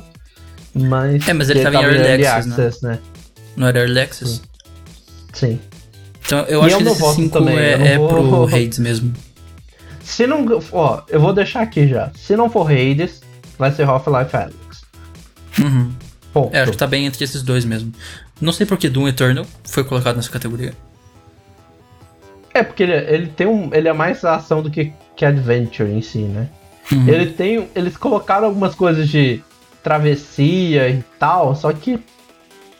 É a parte que a galera menos gostou do jogo. Sim. Então, Mas é, vamos É. então os dois de Hades aqui. é. é e assim, o Hades. É, eu tô. Tipo, toda segunda-feira praticamente eu tô jogando ele na live, então. É Hum. um jogo que eu gosto pra caramba. O próximo é a Agora. nova categoria, né? A categoria que É. está sendo colocada esse ano. Ah, nós fizemos um episódio inteiro para falar sobre a questão da acessibilidade em jogos. Depois que essa categoria foi anunciada, você pode ir lá assistir ou ouvir o episódio sobre acessibilidade em jogos. E os indicados em inovação em acessibilidade, ou seja, reconhecer ah, software e ou hardware que adicionaram é, boas funções, tecnologias e conteúdos para ajudar jogadores uh, com deficiência, pessoas com deficiência. São Assassin's Creed Valhalla, da Ubisoft, Grounded, da Obsidian, uh, Hyperdot, da Tribe Games, The Last of Us Part 2 da Naughty Dog e Watch Dogs Legion da Ubisoft Toronto. E assim, tem alguma dúvida? Existe alguma dúvida nessa categoria? Eu tô Não. muito enganado, né? Eu já até apertei aqui. É, porque não, não tem como, cara, não tem como. Essa categoria vai para. Eu já tô dando aqui o prêmio, tá, galera? The Last of Us Part 2 é o grande vencedor da categoria que foi criada pra ele nesse ano. Convenhamos, que É. foi criada pra dar esse prêmio pra ele. Assim, eu vi bastante, tipo, sobre a questão de do Assassin's Creed Valhalla e do Hot Dogs. Porém, eu vi bastante crítica também, especialmente de, em um dos sites que é um dos júris. Então, eu acho que eles já perdem um pouco aí. É, cara, acho que assim, é- é- se ganhar qualquer outro aqui, vai ser muito surpresa. Vai ser uma surpresa bem grande, porque assim, a gente já falou no episódio inteiro sobre a questão do Last of Us, de como é um jogo incrível é, e, e fez muito por pessoas com deficiência, tornando o jogo extremamente acessível, assim. É, muito acessível. Então, eu acho muito difícil que não vá pra The Last of Us. Nós dois concordamos, então, nesse aqui. É. E a próxima categoria é de melhor jogo de VR e AR, né? De realidade aumentada e realidade virtual. Uhum. A gente teve Dreams, né? Que é o, o jogo da Media Molecule pro PS4, que recebeu atualização. Temos o Half-Life Alyx da Valve. Temos o Marvel's Iron Man VR da Camouflage e da Sony Interactive Entertainment. Star Wars Squadrons da Motive Studios da EA. E The Walking Dead Saints and Sinner da Skydance Interactive. Uhum. Eu não tenho dúvida nessa aqui. Você acha que vai Iron Man? Não. Não? Eu tenho bastante certeza que vai ser Half-Life. Ah, é? sabe? É, eu joguei Iron Man, eu gostei pra caramba. Foi o único que eu joguei porque eu não tenho VR, então eu joguei na BGS. Mas Uhum. eu acredito no, no, no Half-Life porque eu li várias reviews sobre ele. E a principal coisa que eu li nela foi. É, é um dos primeiros, se não o primeiro jogo a, te- a, a fazer é, valer a compra de um VR. Ah, é. Nossa. Então, se a mídia tá falando isso, Uhum. Olha, eu, é, eu vou acabar dando pro Iron Man VR mesmo, só por questão de nome. E, e porque desses é o que eu tive. Eu não cheguei a jogar na BGS. Não sei se você lembra, mas a gente tentou agendar É. e era um inferno agendar aquilo no aplicativo da PlayStation. Mas eu enfim, tive é, sorte, tipo, eu consegui agendar o primeiro dia, então eu consegui. é. Eu, eu também tava no primeiro dia, mas eu não. eu- mesmo assim, eu não, não consegui jogar. Todo ano que eu vou pra BGS eu não consigo jogar VR, é incrível. E Marvel's Iron Man vai ser um chute, que eu tô chutando realmente. Que desses eu acredito que é o que, que eu acharia que seria mais interessante vencer, mas pelo que você tá falando, também tem grandes chances do Half-Life Alyx. Eu tenho quase certeza que deve ser ele. Eu tô indo em outro só pra não. Não igual, não empatar. Então, É. só pra não ir pelo Renan, é, vamos de Iron Man, vamos ver aí quem, quem ganha esse ponto. Agora vamos falar do melhor suporte ou apoio à comunidade, né? Que isso inclui é, ser transparente e responsivo à comunidade, incluindo atividades de mídias sociais e atualização de jogos é, e atualização do jogo, né? A gente tem o Apex Legends da Respawn e da EA, Destiny 2 da Band, Fallout, Ga- é, Fallout Fallout Guys é ótimo. Fallout. Fallout Fall Boy. É a banda Fallout Boy tá concorrendo esse ano. Parabéns, Fallout Boy. Fall Guys da Ultimate Knockout da Mediatronic da Devolver, Fortnite da Epic Games, No Man's Skies da Hello Games e Valorant da Riot Games. É, temos seis aqui, né? Seis candidatos. É, provavelmente tivemos outro empate. É. Quer ir Eu primeiro já você nessa? quem eu não quero. Quem é, que- quem, eu te falo quem é que não merece, Hum. que é Fall Guys. Você acha? Tipo assim, eles têm um suporte muito bom nas mídias sociais. Eu ia dizer isso, porque no, no Twitter Mas- eles têm um milhão de seguidores do nada, eles conseguiram.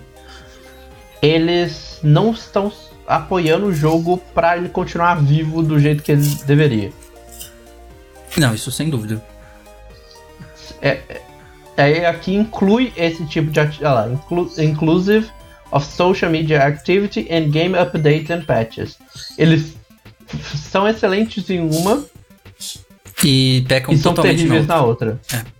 São ótimos. Se fosse Porque... uma categoria só de melhor jogo de que tem o melhor suporte em rede social. Fall. Guys. Agora é só em rede social que são ativos. Tem uma coisa parecida, que é um Battle Royale, que é o Fortnite. A cada duas semanas você tem uma atualização. Sim, sim. Tá? Eu já então, vou dizer meu voto isso... aqui, eu vou dar para um que vai surpreender muita gente, mas assim, eu tô levando em conta. Deixa eu adivinhar, deve ser um, provavelmente o mesmo que eu. Será? O meu voto é No Man's Sky. No Man's Sky, eu ia dizer a mesma coisa. Porque, cara, o que eles estão fazendo com esse jogo depois de 5 anos que ele lançou, e eles estão se esforçando tanto para se redimir com esse jogo, assim, a Hello Games. É, não, eles chegaram num nível em que, assim, eles já cumpriram com tudo que tinha sido prometido. É, só que o problema foi eles puxarem tanto e eles acharam que é. iam conseguir fazer isso em 2015. Sendo que seria necessário é. até 2020 para entregar tudo que eles tinham prometido, mas entregaram. E tipo, é. agora o jogo tipo é assim, como eles queriam que fosse. E dá pra ver, dá pra sentir a culpa que eles sentem, sabe? Tipo, a gente vai melhorar esse jogo e vamos entregar para você a experiência que nós prometemos, mesmo que demore 5 anos. E assim, a quantidade de coisa que já chegou nesse jogo até hoje. E assim, pensando pela mídia, eu acho que seria interessante se eles dessem, sabe, é, é uma história bonita de reviravolta, mais uma história bonita de reviravolta, de jogo que é. deu a volta por cima, igual Among Us. Então, vamos, eu vou de No Man's Sky também, vamos os dois de No Man's Sky. Considerar que agora eles já estão adicionando coisas que não estavam na promessa do jogo. É, já passou. Né? Vai ter versão de PS5 com melhorias. Vai ser só pra rodar lá. É. Eles estão melhorando tudo nessa atualização. Uhum. Então. É, agora Merece. vamos para melhor jogo mobile. Que pronuncia-se mobile, mas todo mundo fala mobile. Não sei por que, que falam mobile em português. Uh, melhor jogo mobile uh, apresentado pela LG e potencializado pela Qualcomm Snapdragon. Essa é a categoria. Hum. A gente tem o Among Us, da Inner Sloth, o Call of Duty Mobile, da Team Studios Activision, Genshin Impact, do MiHoYo, Legends of Runeterra, eu nem ouvi falar desse jogo da Riot Games. Eu honestamente não conheço esse jogo. Uhum. E Pokémon Caf Mix da Genius, Sor Genius Sonority. So Sonority. É. E é... assim, pra, pra, quem que você daria? Só pra saber antes. É, eu tô falando a experiência de. A gente tem que considerar que aqui é a experiência de jogar no mobile. No mobile, é.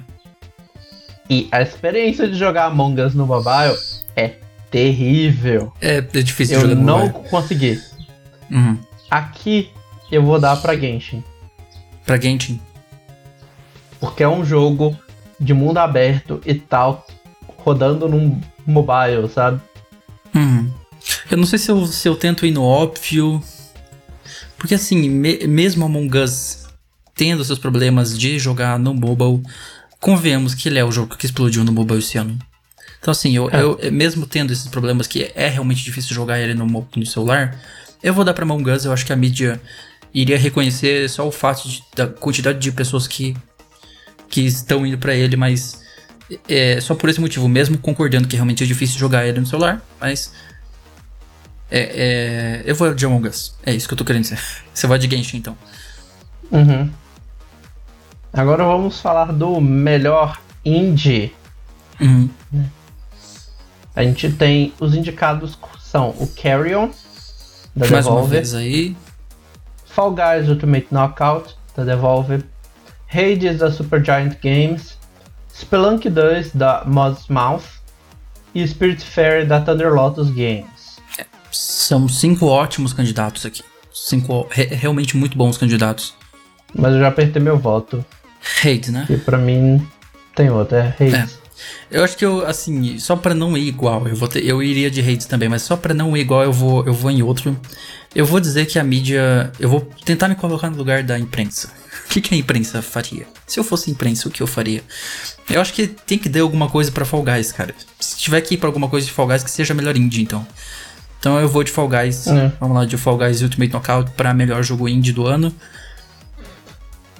E é isso. Aqui eu tô indo muito Não tem muito mais motivo, própria. apesar de que eu mesmo gostei muito é. mais de Carry On. Mas é, eu acho que assim, a mídia vai acabar tendo que dar alguma coisa pra Fall Guys. E se eu tivesse que dar, eu, vou, eu daria melhor indie. É. Apesar do rei desmerecer muito também. Agora vamos lá, melhor jogo é. Ongoing, né? Em andamento, né? Ainda. É, jogo, acho que em português eles chamam de melhor jogo contínuo. Eu vi gente chamando assim, melhor jogo contínuo. E a gente tem o Apex Legends, da Respawn e a da EA, Destiny 2 e a Band, Call of Duty é, Warzone, Infinity Ward e a Activision, Fortnite e a Epic Games, No Man's Skies e Hello Games. No Man's Skies de novo, né? Porque no passado já foi indicado como Ongoing é. Games. É, aqui, pra mim, fica muito entre o Fortnite pelas experiências, né? Hum. Se a gente pensar esse último ano, a gente teve Marvel e DC dentro do jogo. É o primeiro jogo que você é. pode jogar com os dois aí mesmo tempo. É. Foi tipo, ah, teve Batman numa temporada, aí do nada vem Deadpool de graça, depois teve Aquaman de graça, agora todas as 15 dessa última temporada são da Marvel. Uhum. Inclusive tipo, é o tipo, meu aí... voto. Eu, eu acho que, assim, pelo que Fortnite vem fazendo, a categoria é ongoing. Jogos que estão em andamento, que continuam se mantendo relevantes. Desses aqui uhum. é Fortnite, sabe? Eu talvez votaria no No Man's Sky pelo fato dele das atualizações evoluírem a experiência do jogador, sabe? É, Fortnite tem umas coisas diferentes, faz uma, uma coisa, mas ele não chega a revolucionar tipo, as várias coisas dentro do jogo, entendeu? Hum. Eu vou votar no No Man's Sky justamente por isso. E também pra gente dar aquela diferenciada. Assim. Pra dar uma diferença. É, eu coloquei No Man's Sky na outra. No Man's Sky todo ano indicado, todo ano esse jogo tenta ser, ganhar alguma coisa. Acho que finalmente eles chegaram onde eles queriam em 2020. Tem que dar alguma coisa pra ele. Se não for esse, tem que ser a outra categoria. Mas enfim, a gente também tem o Games for Impact, né? Que são aqueles jogos que são provocativos na questão de pensar uh, com uma mensagem pró-social.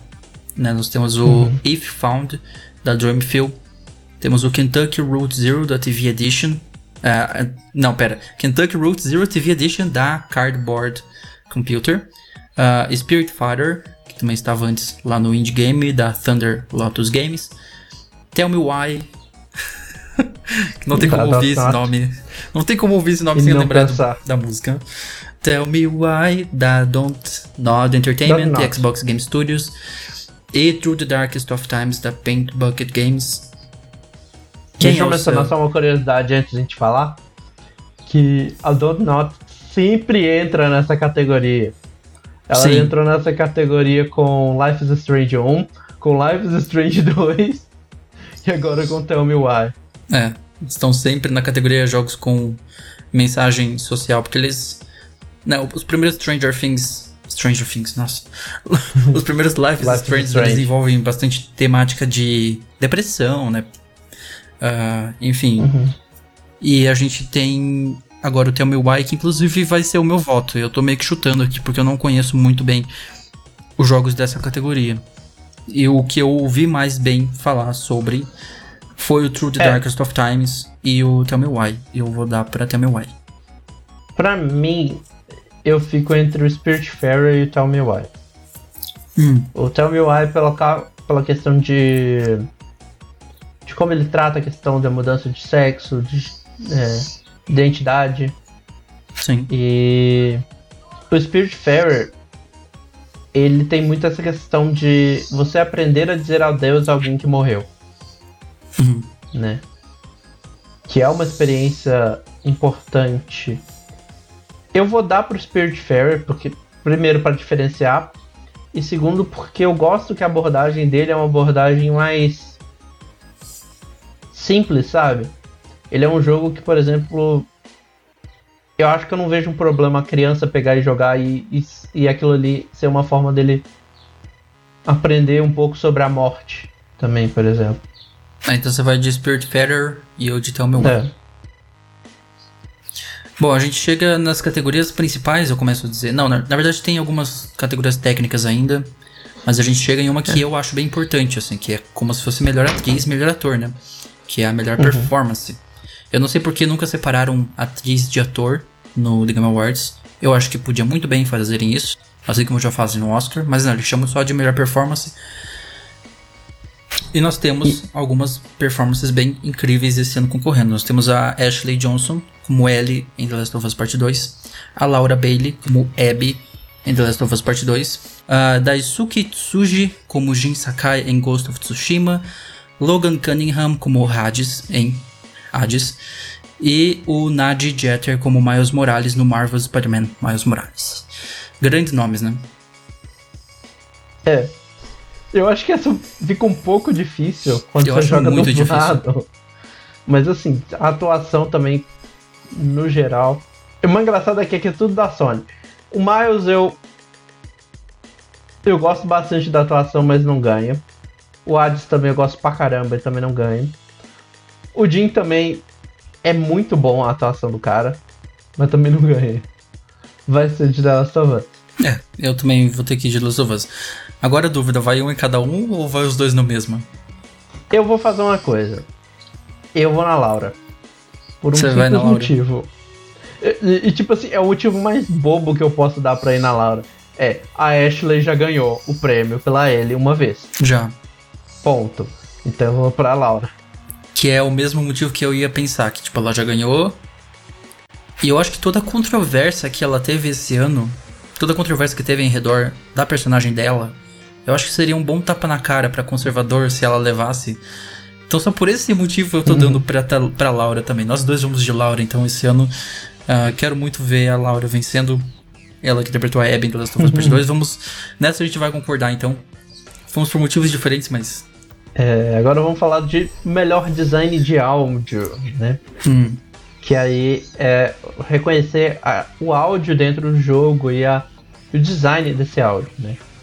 A gente tem o Doom Eternal da id Software e a Bethesda, Half-Life Alyx da Valve, Ghost of Tsushima da Sucker Punch da Sony eh, Entertainment, Sony Interactive Entertainment, hum. Resident Evil 3 da Capcom e The Last of Us Part 2 da Naughty Dog e da Sony Interactive Entertainment.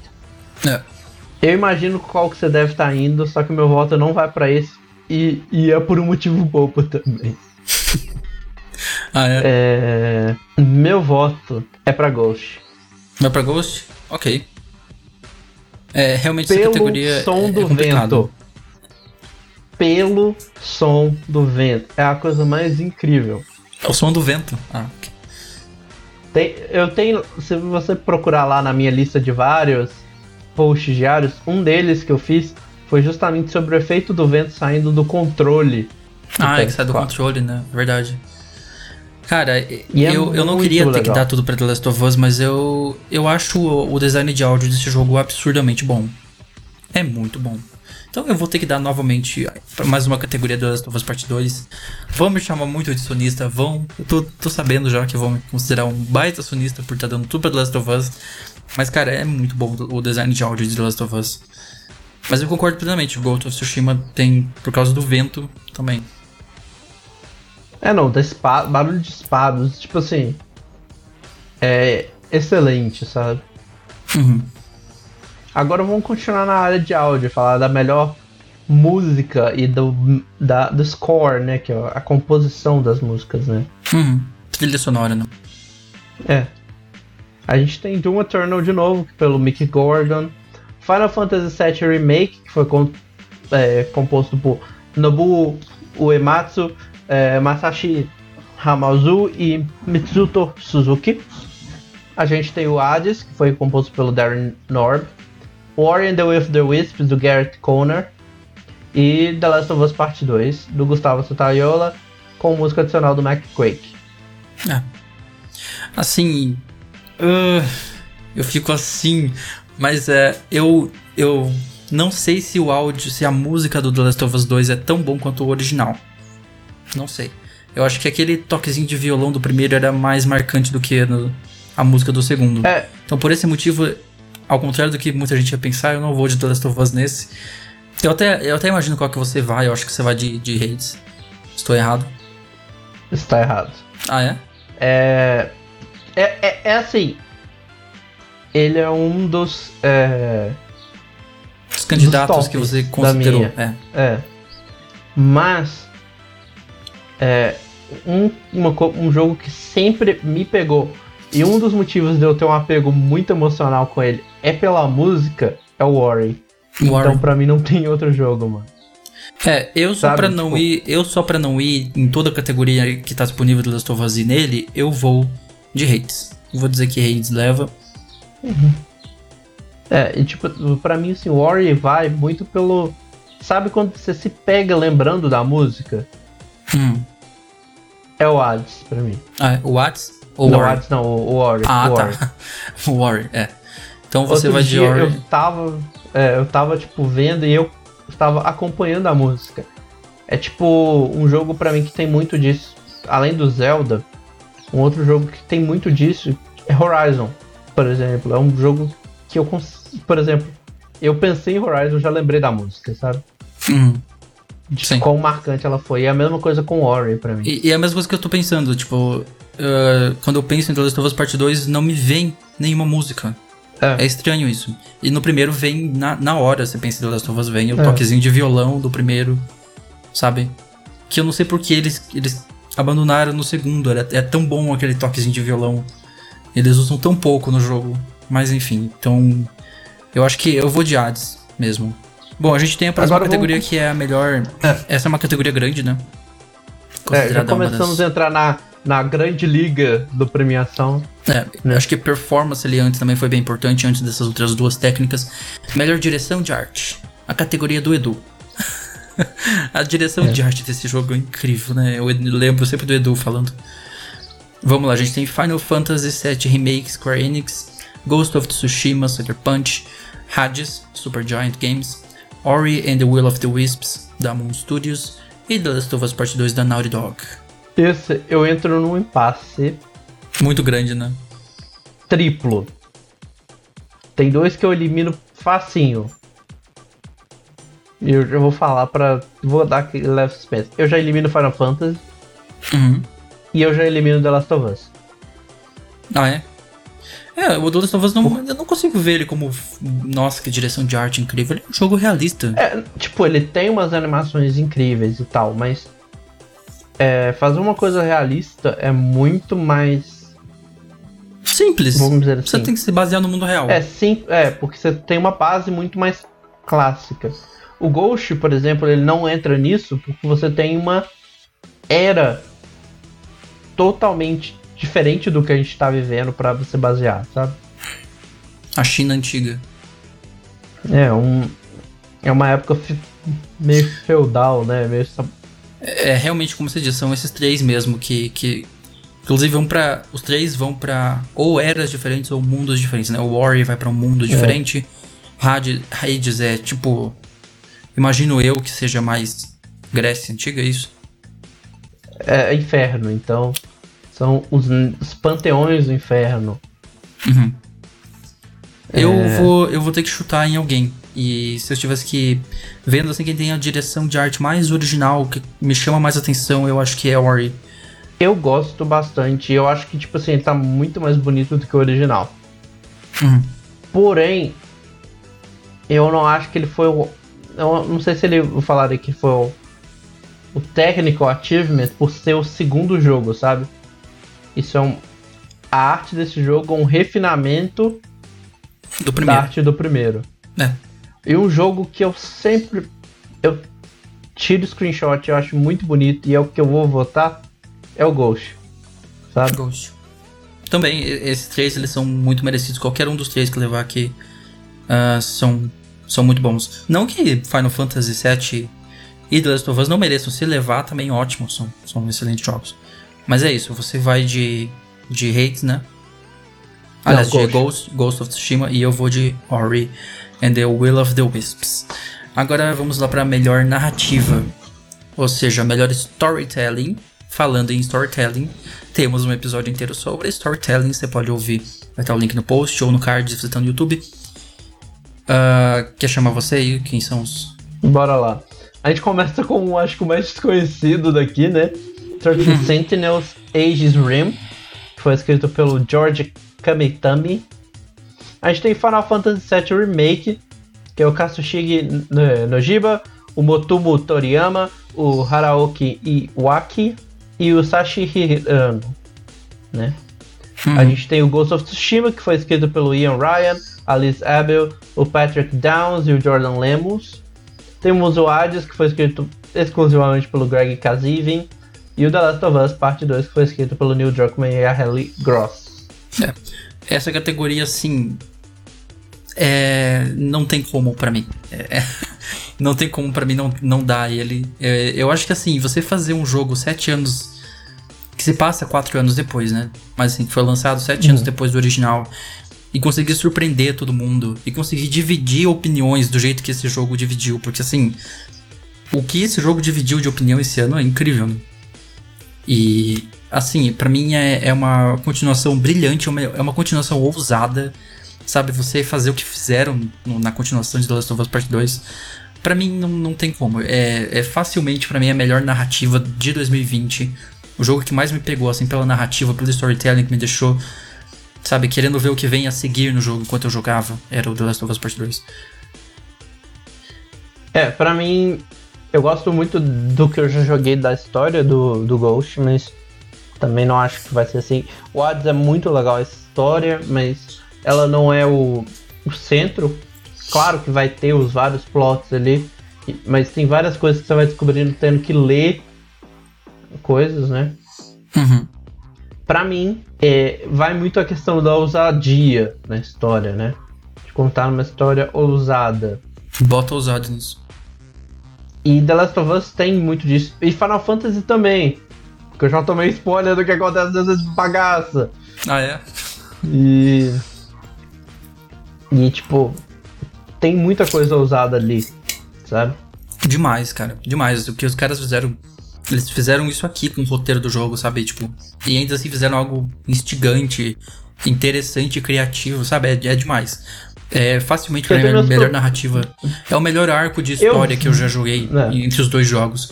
Com exceção de Red Dead Redemption, que eu também amo pra caramba. Todo mundo sabe que eu amo Red Dead Redemption. Mas o arco. Esses dois jogos pra mim são as melhores narrativas que existem, assim. É o arco Red Dead Redemption e o arco The Last of Us são incríveis. Eu vou no The Last também, mas não me surpreenderia se por algum motivo eles dessem pra Final Fantasy. Ah, é, ok.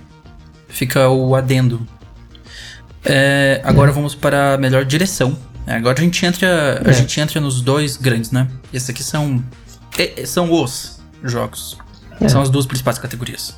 Então eu vou chamar a melhor direção. É, a gente tem os indicados: Final Fantasy VII Remake da Square Enix.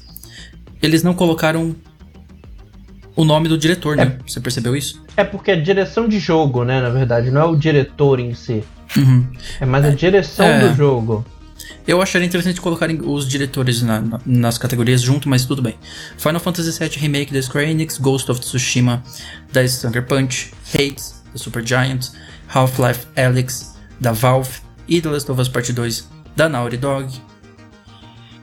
E aí fica difícil, né? A gente chega naquelas escolhas que tipo, a gente vai ter que pensar um pouco assim, quem que a gente quer que leve cada uma, porque é complicado essas aqui.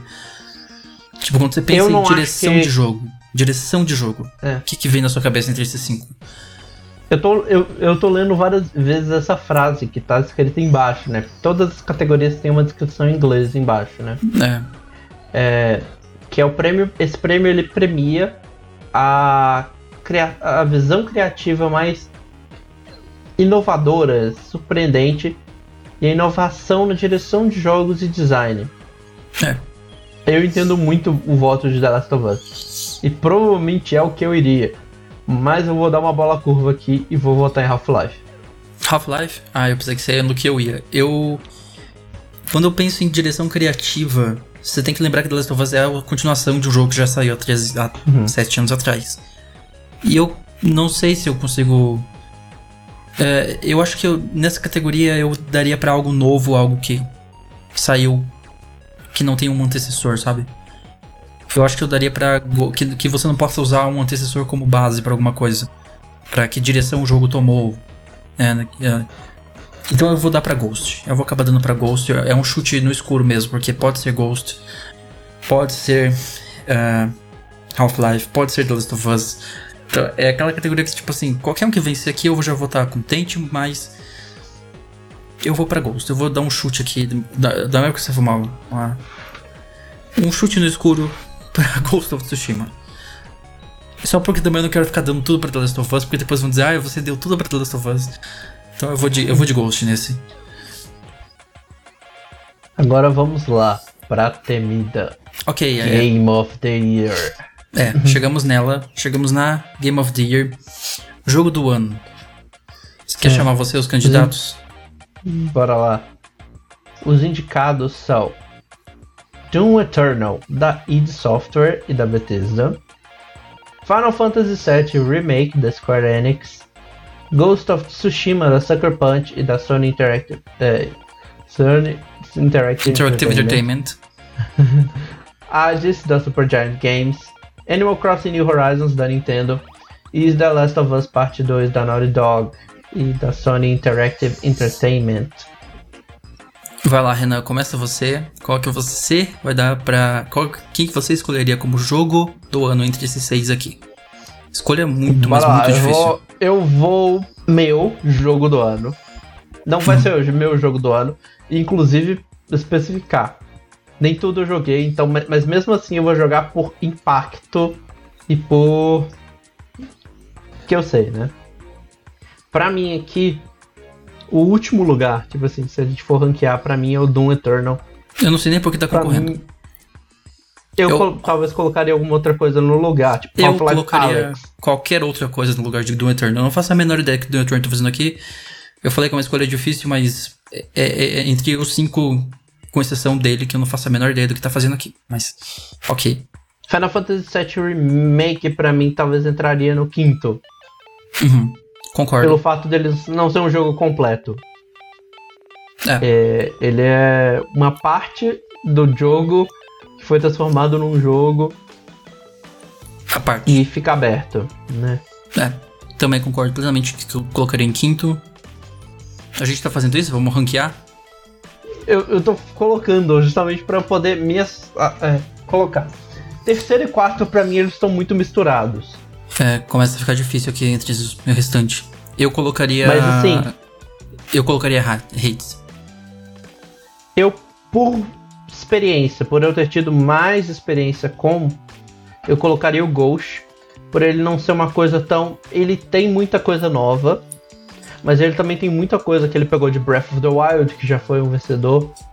Uhum. Ele tem muitas coisas que não são tão. aquela experiência Original. Inovador. original mesmo, né? Tá. Hades, ele, eh, pra mim, entraria em terceiro pelo simples descrição que eu vi alguém falando. É um roguelike para as pessoas que não gostam de roguelike. Eles conseguiram Eu- fazer eu um ouvi alguém roguelike falando tão isso mesmo. bom que tipo você pode não gostar e é legal de jogar. É. E tem uma história que é, o- tipo tá sendo contada de uma forma muito boa ali, né? Hum. É, a gente só E aí a inverteu, gente a gente, só no inverteu aí, então eu também concordo. Pra mim seria Ghost of Tsushima 3. E aí a gente tem dois jogos Os dois do ano, que tipo assim, são os dois jogos do ano. Eu não sei, a gente não pode É. dividir, não? Dá pra dividir no meio prêmio assim, dá pra um, dar um pedacinho pra cada um, porque tipo, os dois Vamos- são muito bons. Eu imagino qual dos dois você deve ir. Não, Então, total. Eu. Eu vou pro outro. Você vai no e- outro e só eu- por isso? É. Não, não por isso, mas. É. Eu voto em Animal Crossing é, acima de Ghost. De, de Ghost não, de The Last, por causa assim. The Last ele é uma coisa que te impacta. Uma história interessante, mas ele tem começo e fim. Depois que terminou aquilo, Acabou. É, eu consigo entender. acabou. Sim. Animal Crossing, pra mim, tipo assim. Eu não, eu não joguei Animal Crossing, essa é a coisa mais bizarra. Mas eu consigo entender o impacto, ao ponto de eu ver, tipo, um vídeo de uma senhora de 90 e poucos anos. 80 e poucos anos, não sei quantos anos ela tem. Mas uma senhora que ela tem um apego por esses animais e ele serve uma forma de, por exemplo, dela jogar com o neto, jogar Uhum. com a família. E também como ela possibilitou muitas experiências hoje em dia que Eu ia falar isso, O né? mundo fechou. O período da pandemia o que vem sendo esse jogo nesse período, né? A importância que ele tá tendo nesse período especificamente. Por isso que eu colocaria, eu colocaria, apesar de também não ter jogado ele, eu nem tenho Switch. Mas eu, é, assim, eu vou ter que dar o meu pra The Last of Us, parte 2. Então a gente, a gente foi indo no ranking meio que parecido, e aí ficou os dois no, no é. último. Você vai de, de Animal Crossing, então eu vou de The Last of Us Parte 2. Porque The Last of Us Part 2 é simplesmente sensacional. Eu não tenho muito mais o que descrever sobre ele. É simplesmente um jogo incrível. É um jogo que. O principal dele é narrativa. Se ele, ele tem que levar narrativa. Primeira coisa, narrativa desse jogo é inacreditável. É muito inovador, é muito ousado o que eles fizeram.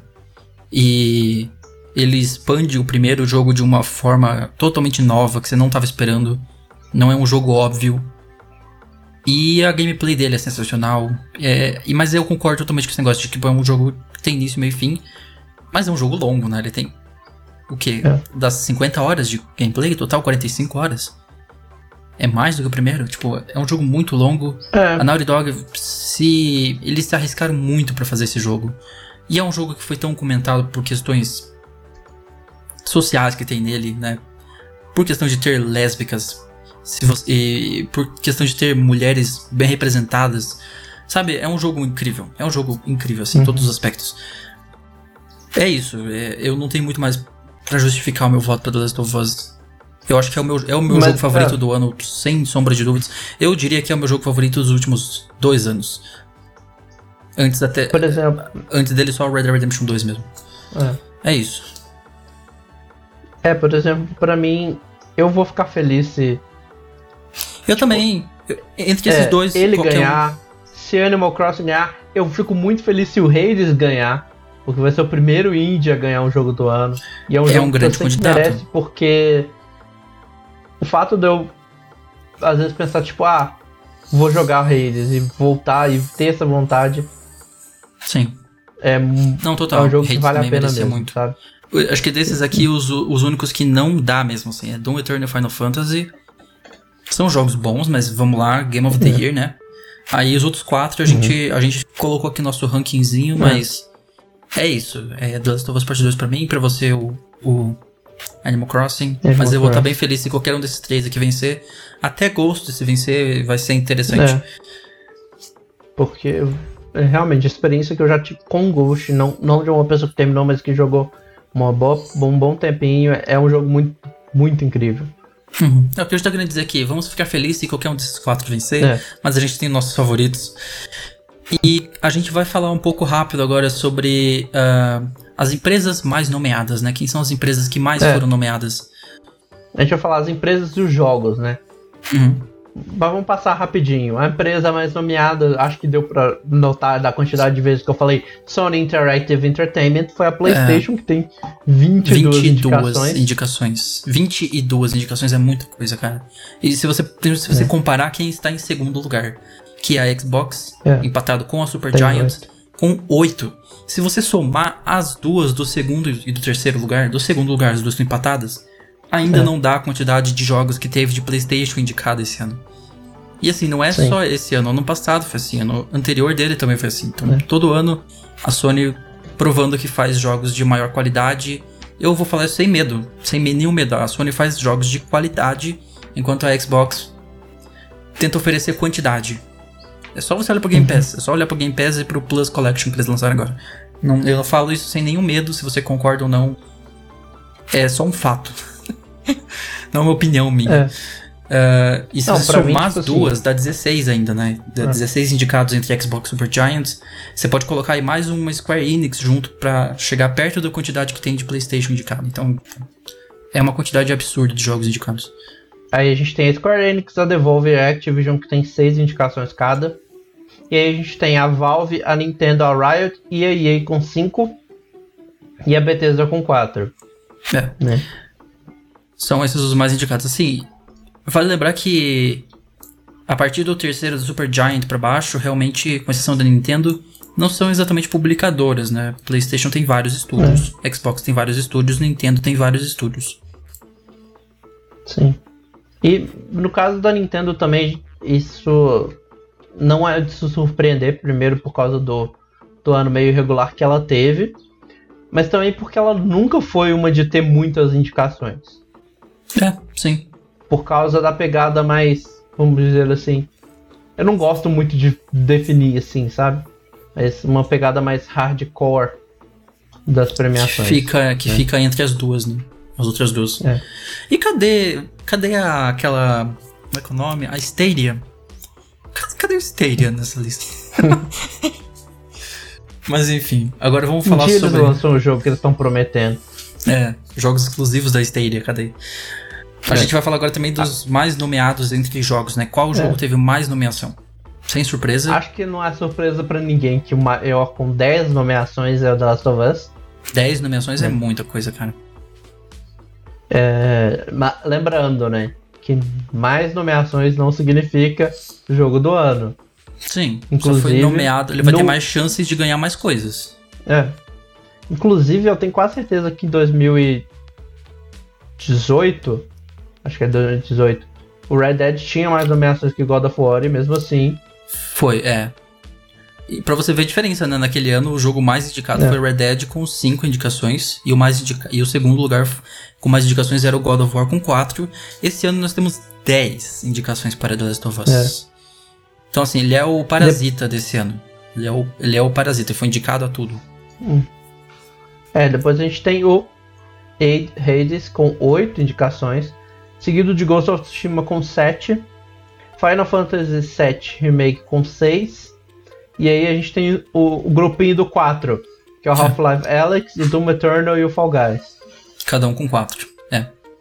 Mas é, é realmente o mais indicado do Last of Us. O que isso significa? Significa que ele tem mais chances de vencer. Vale lembrar que em performance, sozinho ele tem dois, né? Das duas protagonistas do jogo.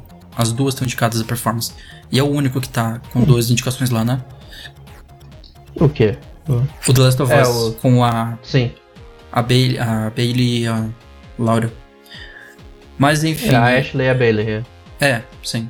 A gente for falar agora da questão injustiçado, né? A gente tem Isso. alguns problemas que a gente até vai comentar agora na hora de encerrar. É, eu até fiz questão de colocar né? isso aqui, porque todo ano tem essa discussão de ah, porque tal jogo não foi indicado, porque o jogo que eu queria não foi indicado. Cadê o jogo que eu queria que não foi indicado e tal, tal. É, os mais mencionados que eu tenha visto ultimamente como os injustiçados desse ano são o Assassin's Creed Valhalla. Eu até entendo por que não tá, porque é, é aquele jogo Velozes e Furiosos, que todo mundo joga, mas não vai ser indicado ao Oscar, desculpa. Todo mundo vai assistir, mas não vai ser indicado ao Oscar, então não dá, cara. Hum. Assassin's Creed Valhalla, aí tem o Spider-Man mais Morales, que não tá como Game of the Year. Né? Eu, tipo, eu entendo querer. Por causa dos bugs, pelo que eu já tô só sentindo. por causa dos bugs? Não só isso, mas por ele ser uma experiência menor uma experiência que, teoricamente. Expande o primeiro ele um pouquinho. é uma expansão do primeiro, né? Sim, sim. Eu, eu também acho entendível ele não estar tá como GOT, assim. Mas se eu tivesse que escolher, eu colocaria ele facilmente no lugar do Doom Eternal, então. Acho que podia estar tá lá, mas. É aquele negócio, vão iam acusar de favoritismo pra Sony como fazem todo ano, então. Então deixa. Ele já foi indicado aí pra. Quais categorias? Nem lembro qual categoria foi indicado, mas ele tava lá. Jogo de ação, né? Ação e aventura, acho que era. Sim, é. Ação e aventura. Performance também ele tá indicado. É, como performance. Que também seria interessante vencer. Um ator que, né, negro interpretando seria interessante. Agora, a gente também teve o Watch Dogs Legion, que foi indicado a nada. O Demon's Souls. O Hiruli Warriors Age of Calamity, que você começou essa semana, né? A jogar, eu vi no seu Instagram. Uhum. É. E o Cyberpunk 2077, por causa dos vários atrasos dele, ele deveria concorrer é. esse ano. Mas não vai, porque ele vai é. sair bem em cima, né? Ele vai sair na, na semana em que acontecer o The Game Awards. O que me estranhou, o que eu estranhei, por exemplo, igual Watch Dogs, eu entendo porque a mídia, no geral, foi bem. Pegou pesado nele. Né? Tipo, ele é, é, ruim, é isso, gente. Desculpa, Watch Dogs Legion não é bom. tá todo mundo tô... falando mal dele, então. Então é, não tipo, concorreu nem como um joguinho de ação, alguma coisinha assim para dizer ganha alguma coisa, não, não colocaram para nada. É, deixa eu ver, deixa eu ver. Deixa eu abrir nesse exato minuto do Metacritics pra gente conferir. Mas ele tá com 70. Então, 70 tipo... não é uma nota incrível, não é uma nota suficiente é. para estar tá como, né? O problema desse jogo, eu já falei, é a falta de protagonista. Né? A Ubisoft é. foi pro caminho errado, só isso. Eles foram querer fazer, ai, uma cidade inteira com você podendo e aí você fica sem protagonista, fica sem personagem marcante. Não que o Aiden seja muito marcante, inclusive tá de volta. Colocaram o Aiden de volta no lead, tipo, pra que Ubisoft? E o Marcos não, o Marcos que é o melhor protagonista até agora de Watch Dogs, né? Então é totalmente entendível porque o Watch Dogs não tá. Demon Souls lançou muito em cima também, né? É, lançou muito em cima e ainda é um remake, então. É. Hiduli Warriors. É um remake muito também. fiel. Também o Warriors foi tipo assim. É, é o motivo que eu estranhei muito quando eu, li lá que a data de, é, era até lançamento no dia 20. Sendo que o anúncio dos, dos indicados foi no dia 18. Sim. Eu fiquei meio assim. É, não é. deu tempo de colocar ele.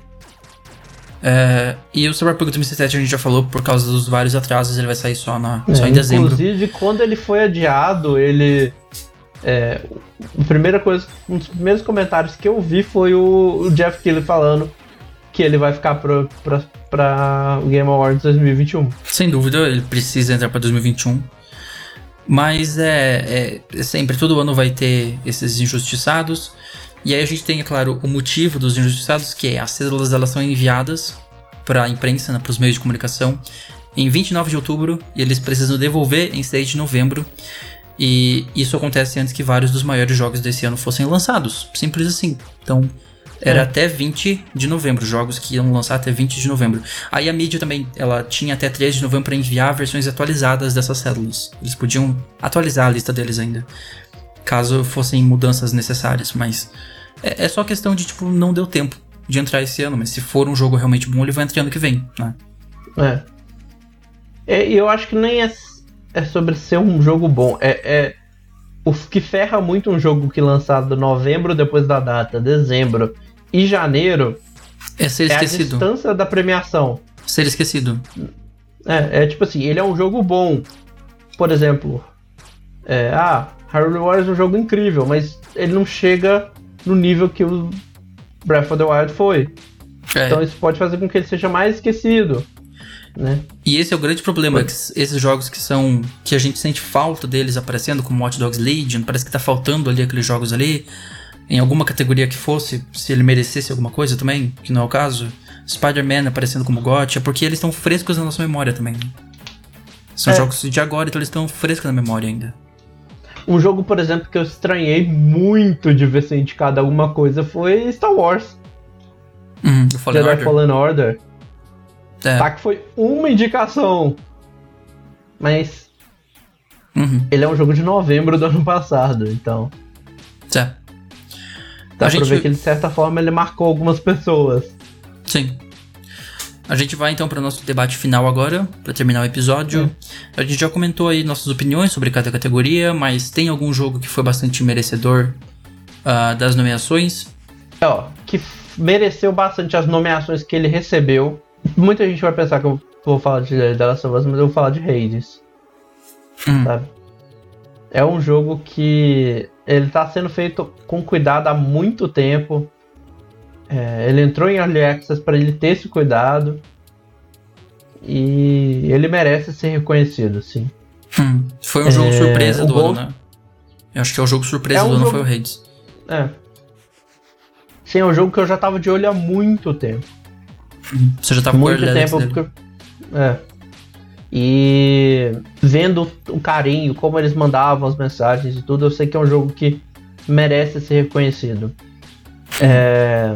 O Ghost também, porque tem uma dedicação ali que dá pra você sentir. Tipo, por exemplo, ao usar o modo foto e tal, que merece ser reconhecido. Vai falar, ah, merece os sete indicações? Talvez uma ou outra ali não tanto quanto algum outro título, mas ele merece sim. É. Sim, pelo menos a nomeação, é. É. Teve algum e que você realmente... acha que, que, que, não, que não recebeu nenhum reconhecimento? Eu, eu meio que já falei na parte de RPG, né? Xenoblade. Ah, sim. No é. ano em que, por exemplo, a gente teve o Persona 5, que é um, um jogo de 2017, com, uma, com algumas alterações e melhorias, concorrendo de novo. Aí a gente tem o Xenoblade, que é o jogo original do Wii, com, com as melhorias e um novo epí epílogo, e ele não receber nenhuma nomeação. Nível. É. é. Não ser nem indicado alguma coisa, realmente. É. Eu entendo muito que é o fato de ser JRPG e tal, mas é. Persona também é.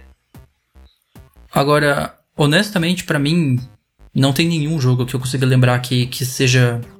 Assim, quem que eu acho que mereceu todas as nomeações que mereceu? The Last of Us. Acho que mereceu todas as categorias que tá concorrendo, ele tá merecendo. Pode ser discutível melhor design de som. Acho que é o que eu colocaria que talvez, não sei porque tá ali muito bem, tá, enfim. Fora isso, uh, algum que merecia ser nomeado, eu vou puxar aqui pro meu lado e vou falar de GTA Online. Por que, que o The Game Awards ignora GTA Online todos esses anos? É, tipo, o ongoing. O, o ongoing game tá aí para isso, pra né, falar de jogos ongoing, e o GTA Online tá aí há 7 anos, batendo recorde atrás de recorde, atrás de recorde. Nesse último ano ele teve a maior quantidade de jogadores simultâneos na história do jogo, desde que ele lançou em 2013. Tem uma atualização que vai chegar agora no fim do ano, o jogo tá recebendo atualizações ainda sabe? E eles ignoram. O The Game Awards ignora GTA Online. Red Dead Online é entendível não aparecer, porque Red Dead Online não é lá essas coisas. Mas o GTA Online, cara, é um jogo que merecia. Cara, vai chegar uma ilha. Eles vão adicionar uma extensão de mapa no jogo, agora, no fim do ano. Vão colocar um novo mapa em GTA V aí. E, e, assim, é um jogo que tá ongoing e não aparece no ongoing todo ano. Mas, ok, é, é a minha.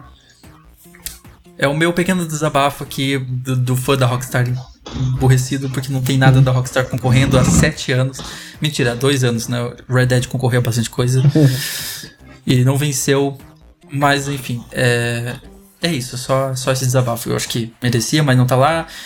É, o que, que eu coloquei ali também? É, se teve. Se você concorda que a premiação deveria ser em fevereiro, Renan. Porque eu já ouvi gente falando isso, que deveria ser em fevereiro para evitar exatamente esse conglomerado de jogo que lança em novembro, dezembro e aí não dá tempo de aparecer, porque se, se fosse em fevereiro, o Cyberpunk é. podia aparecer já. Né? Assim como o Oscar faz. Eu, eu não moveria justamente pela confusão, sabe? Você ia juntar. Janeiro e fevereiro é um caos de, de premiação. Tem o, Golden, o é. Golden Globes, Globo de Ouro, tem o Framboesa de tem o tem muita premiação. E mesmo assim, e assim, se você for pensar, ah, é por que ah, você vai ter que ficar um ano de relevância. Quando você pega, tipo, ah, até janeiro, e o filme de fevereiro? Uhum. Né? É, é a mesma coisa, se eles movessem para é. janeiro, eles iam esquecer do filme de fevereiro. Então, se. É. Vai, vai, ser, vai ser sempre assim. Então, eu acho que se o jogo for bom, ele sair mesmo agora no fim do ano, tipo Cyberpunk, como a gente sabe que vai ser. Sabe, né? Tô chutando aqui, mas uhum. promete ser um jogo muito incrível uh, jogo do século, não sei. Mas ele vai aparecer em 2021, se ele for realmente bom. Então, eu também acho que não. Eu, é, não tem muita, muito por que mover ele para fevereiro ou para outra data só para evitar esses lançamentos de fim de ano.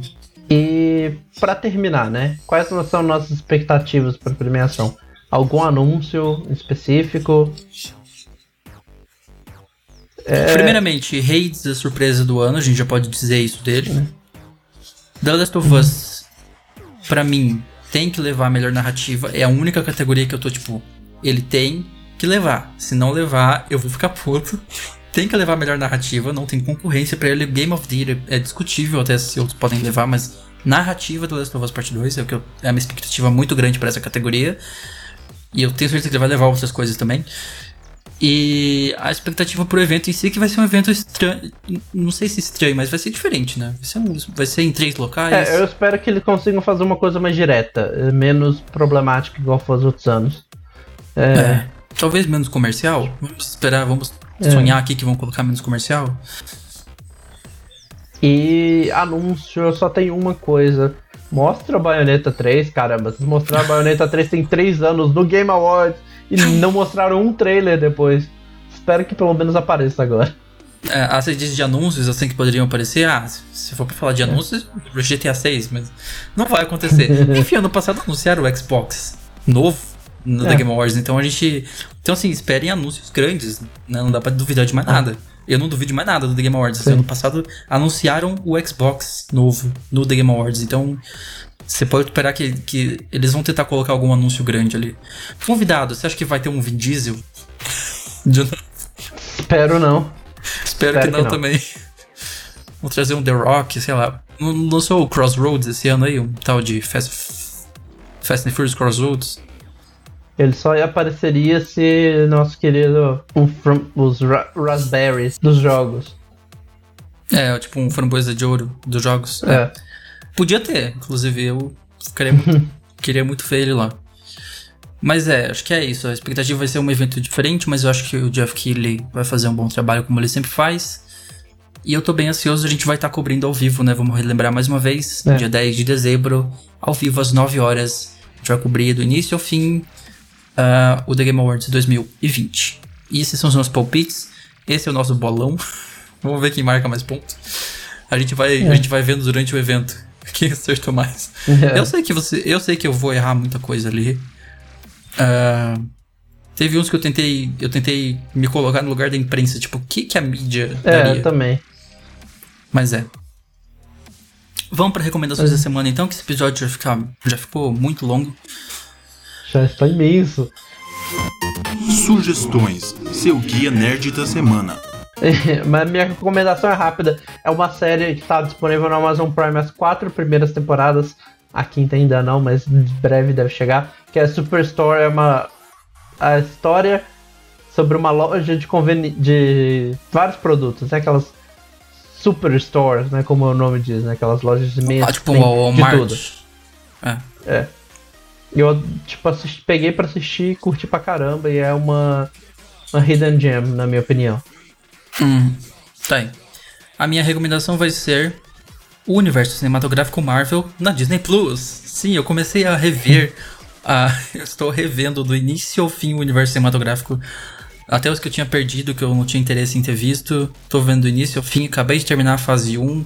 Hoje estou começando a fase 2, eu, tá marcadinho no calendário, assim, eu vou terminar dia 6 de dezembro de assistir tudo. E aí eu vou ter que ir pra Agents of S.H.I.E.L.D., e depois eu vou começar de novo Star Wars. Eu tô meio que indo assim, o que, que eu vou assistir na Disney Plus primeiro? eu vi que você começou a ver Mandalorian. Não recomendou ainda. Não, porque. Tipo, na verdade eu não comecei, né? Eu tinha assistido, cheguei num ponto, aí eu acabei parando e agora eu tô voltando do começo de novo. É, é um que eu espero vou... chegar em dia antes de eu adicionar nas recomendações. Esse sem dúvida eu vou estar tá vendo também. Mas é isso. É, é uma recomendação bem batida, mas tá aí. Esse foi o episódio, pessoal. Espero que vocês tenham gostado. Ficou um episódio bem longo sobre os nossos palpites do The Game Awards 2020. Hum. Relembrando pela última, terceira e última vez, dia 10 de dezembro, ao vivo, às 21 horas, a gente vai estar tá cobrindo aqui no canal da Irmandade Nerd ou lá no youtube.com/barra Irmandade Nerd Podcast. A festa dos games, a festa da democracia dos games, que é o The Game Awards 2020. É isso então, Renan? Um dos recados é finais. Isso, bora lá. É, o nosso recado final de sempre, né? Você pode seguir, seguir nas redes sociais. É, onde é que pode seguir você? Eu no, tu, no Twitter em Renan Chronicles, no Instagram e na Twitch como Renan P2. É isso. E o meu Twitter e Instagram, Marlon Maris Underline. A gente também tem perfis do nosso podcast, que é arroba Irmandade Nerd Underline no Twitter e Instagram. E no facebook.com.br Irmandade Nerd Podcast. E no YouTube também, mesmo URL. A gente se vê na próxima semana com o episódio sobre o nosso um ano de podcast, né? Próxima semana vai ser esse. Uhum. Então, valeu por é, assistir. Manda as perguntas embaixo ou lá no, no Twitter e aí isso acabou. É, manda pra gente. Já tá gigante demais. Perguntas e vamos cortar rápido que tá ficando muito longo isso aqui. Valeu por assistir e até a próxima. Ciao a te.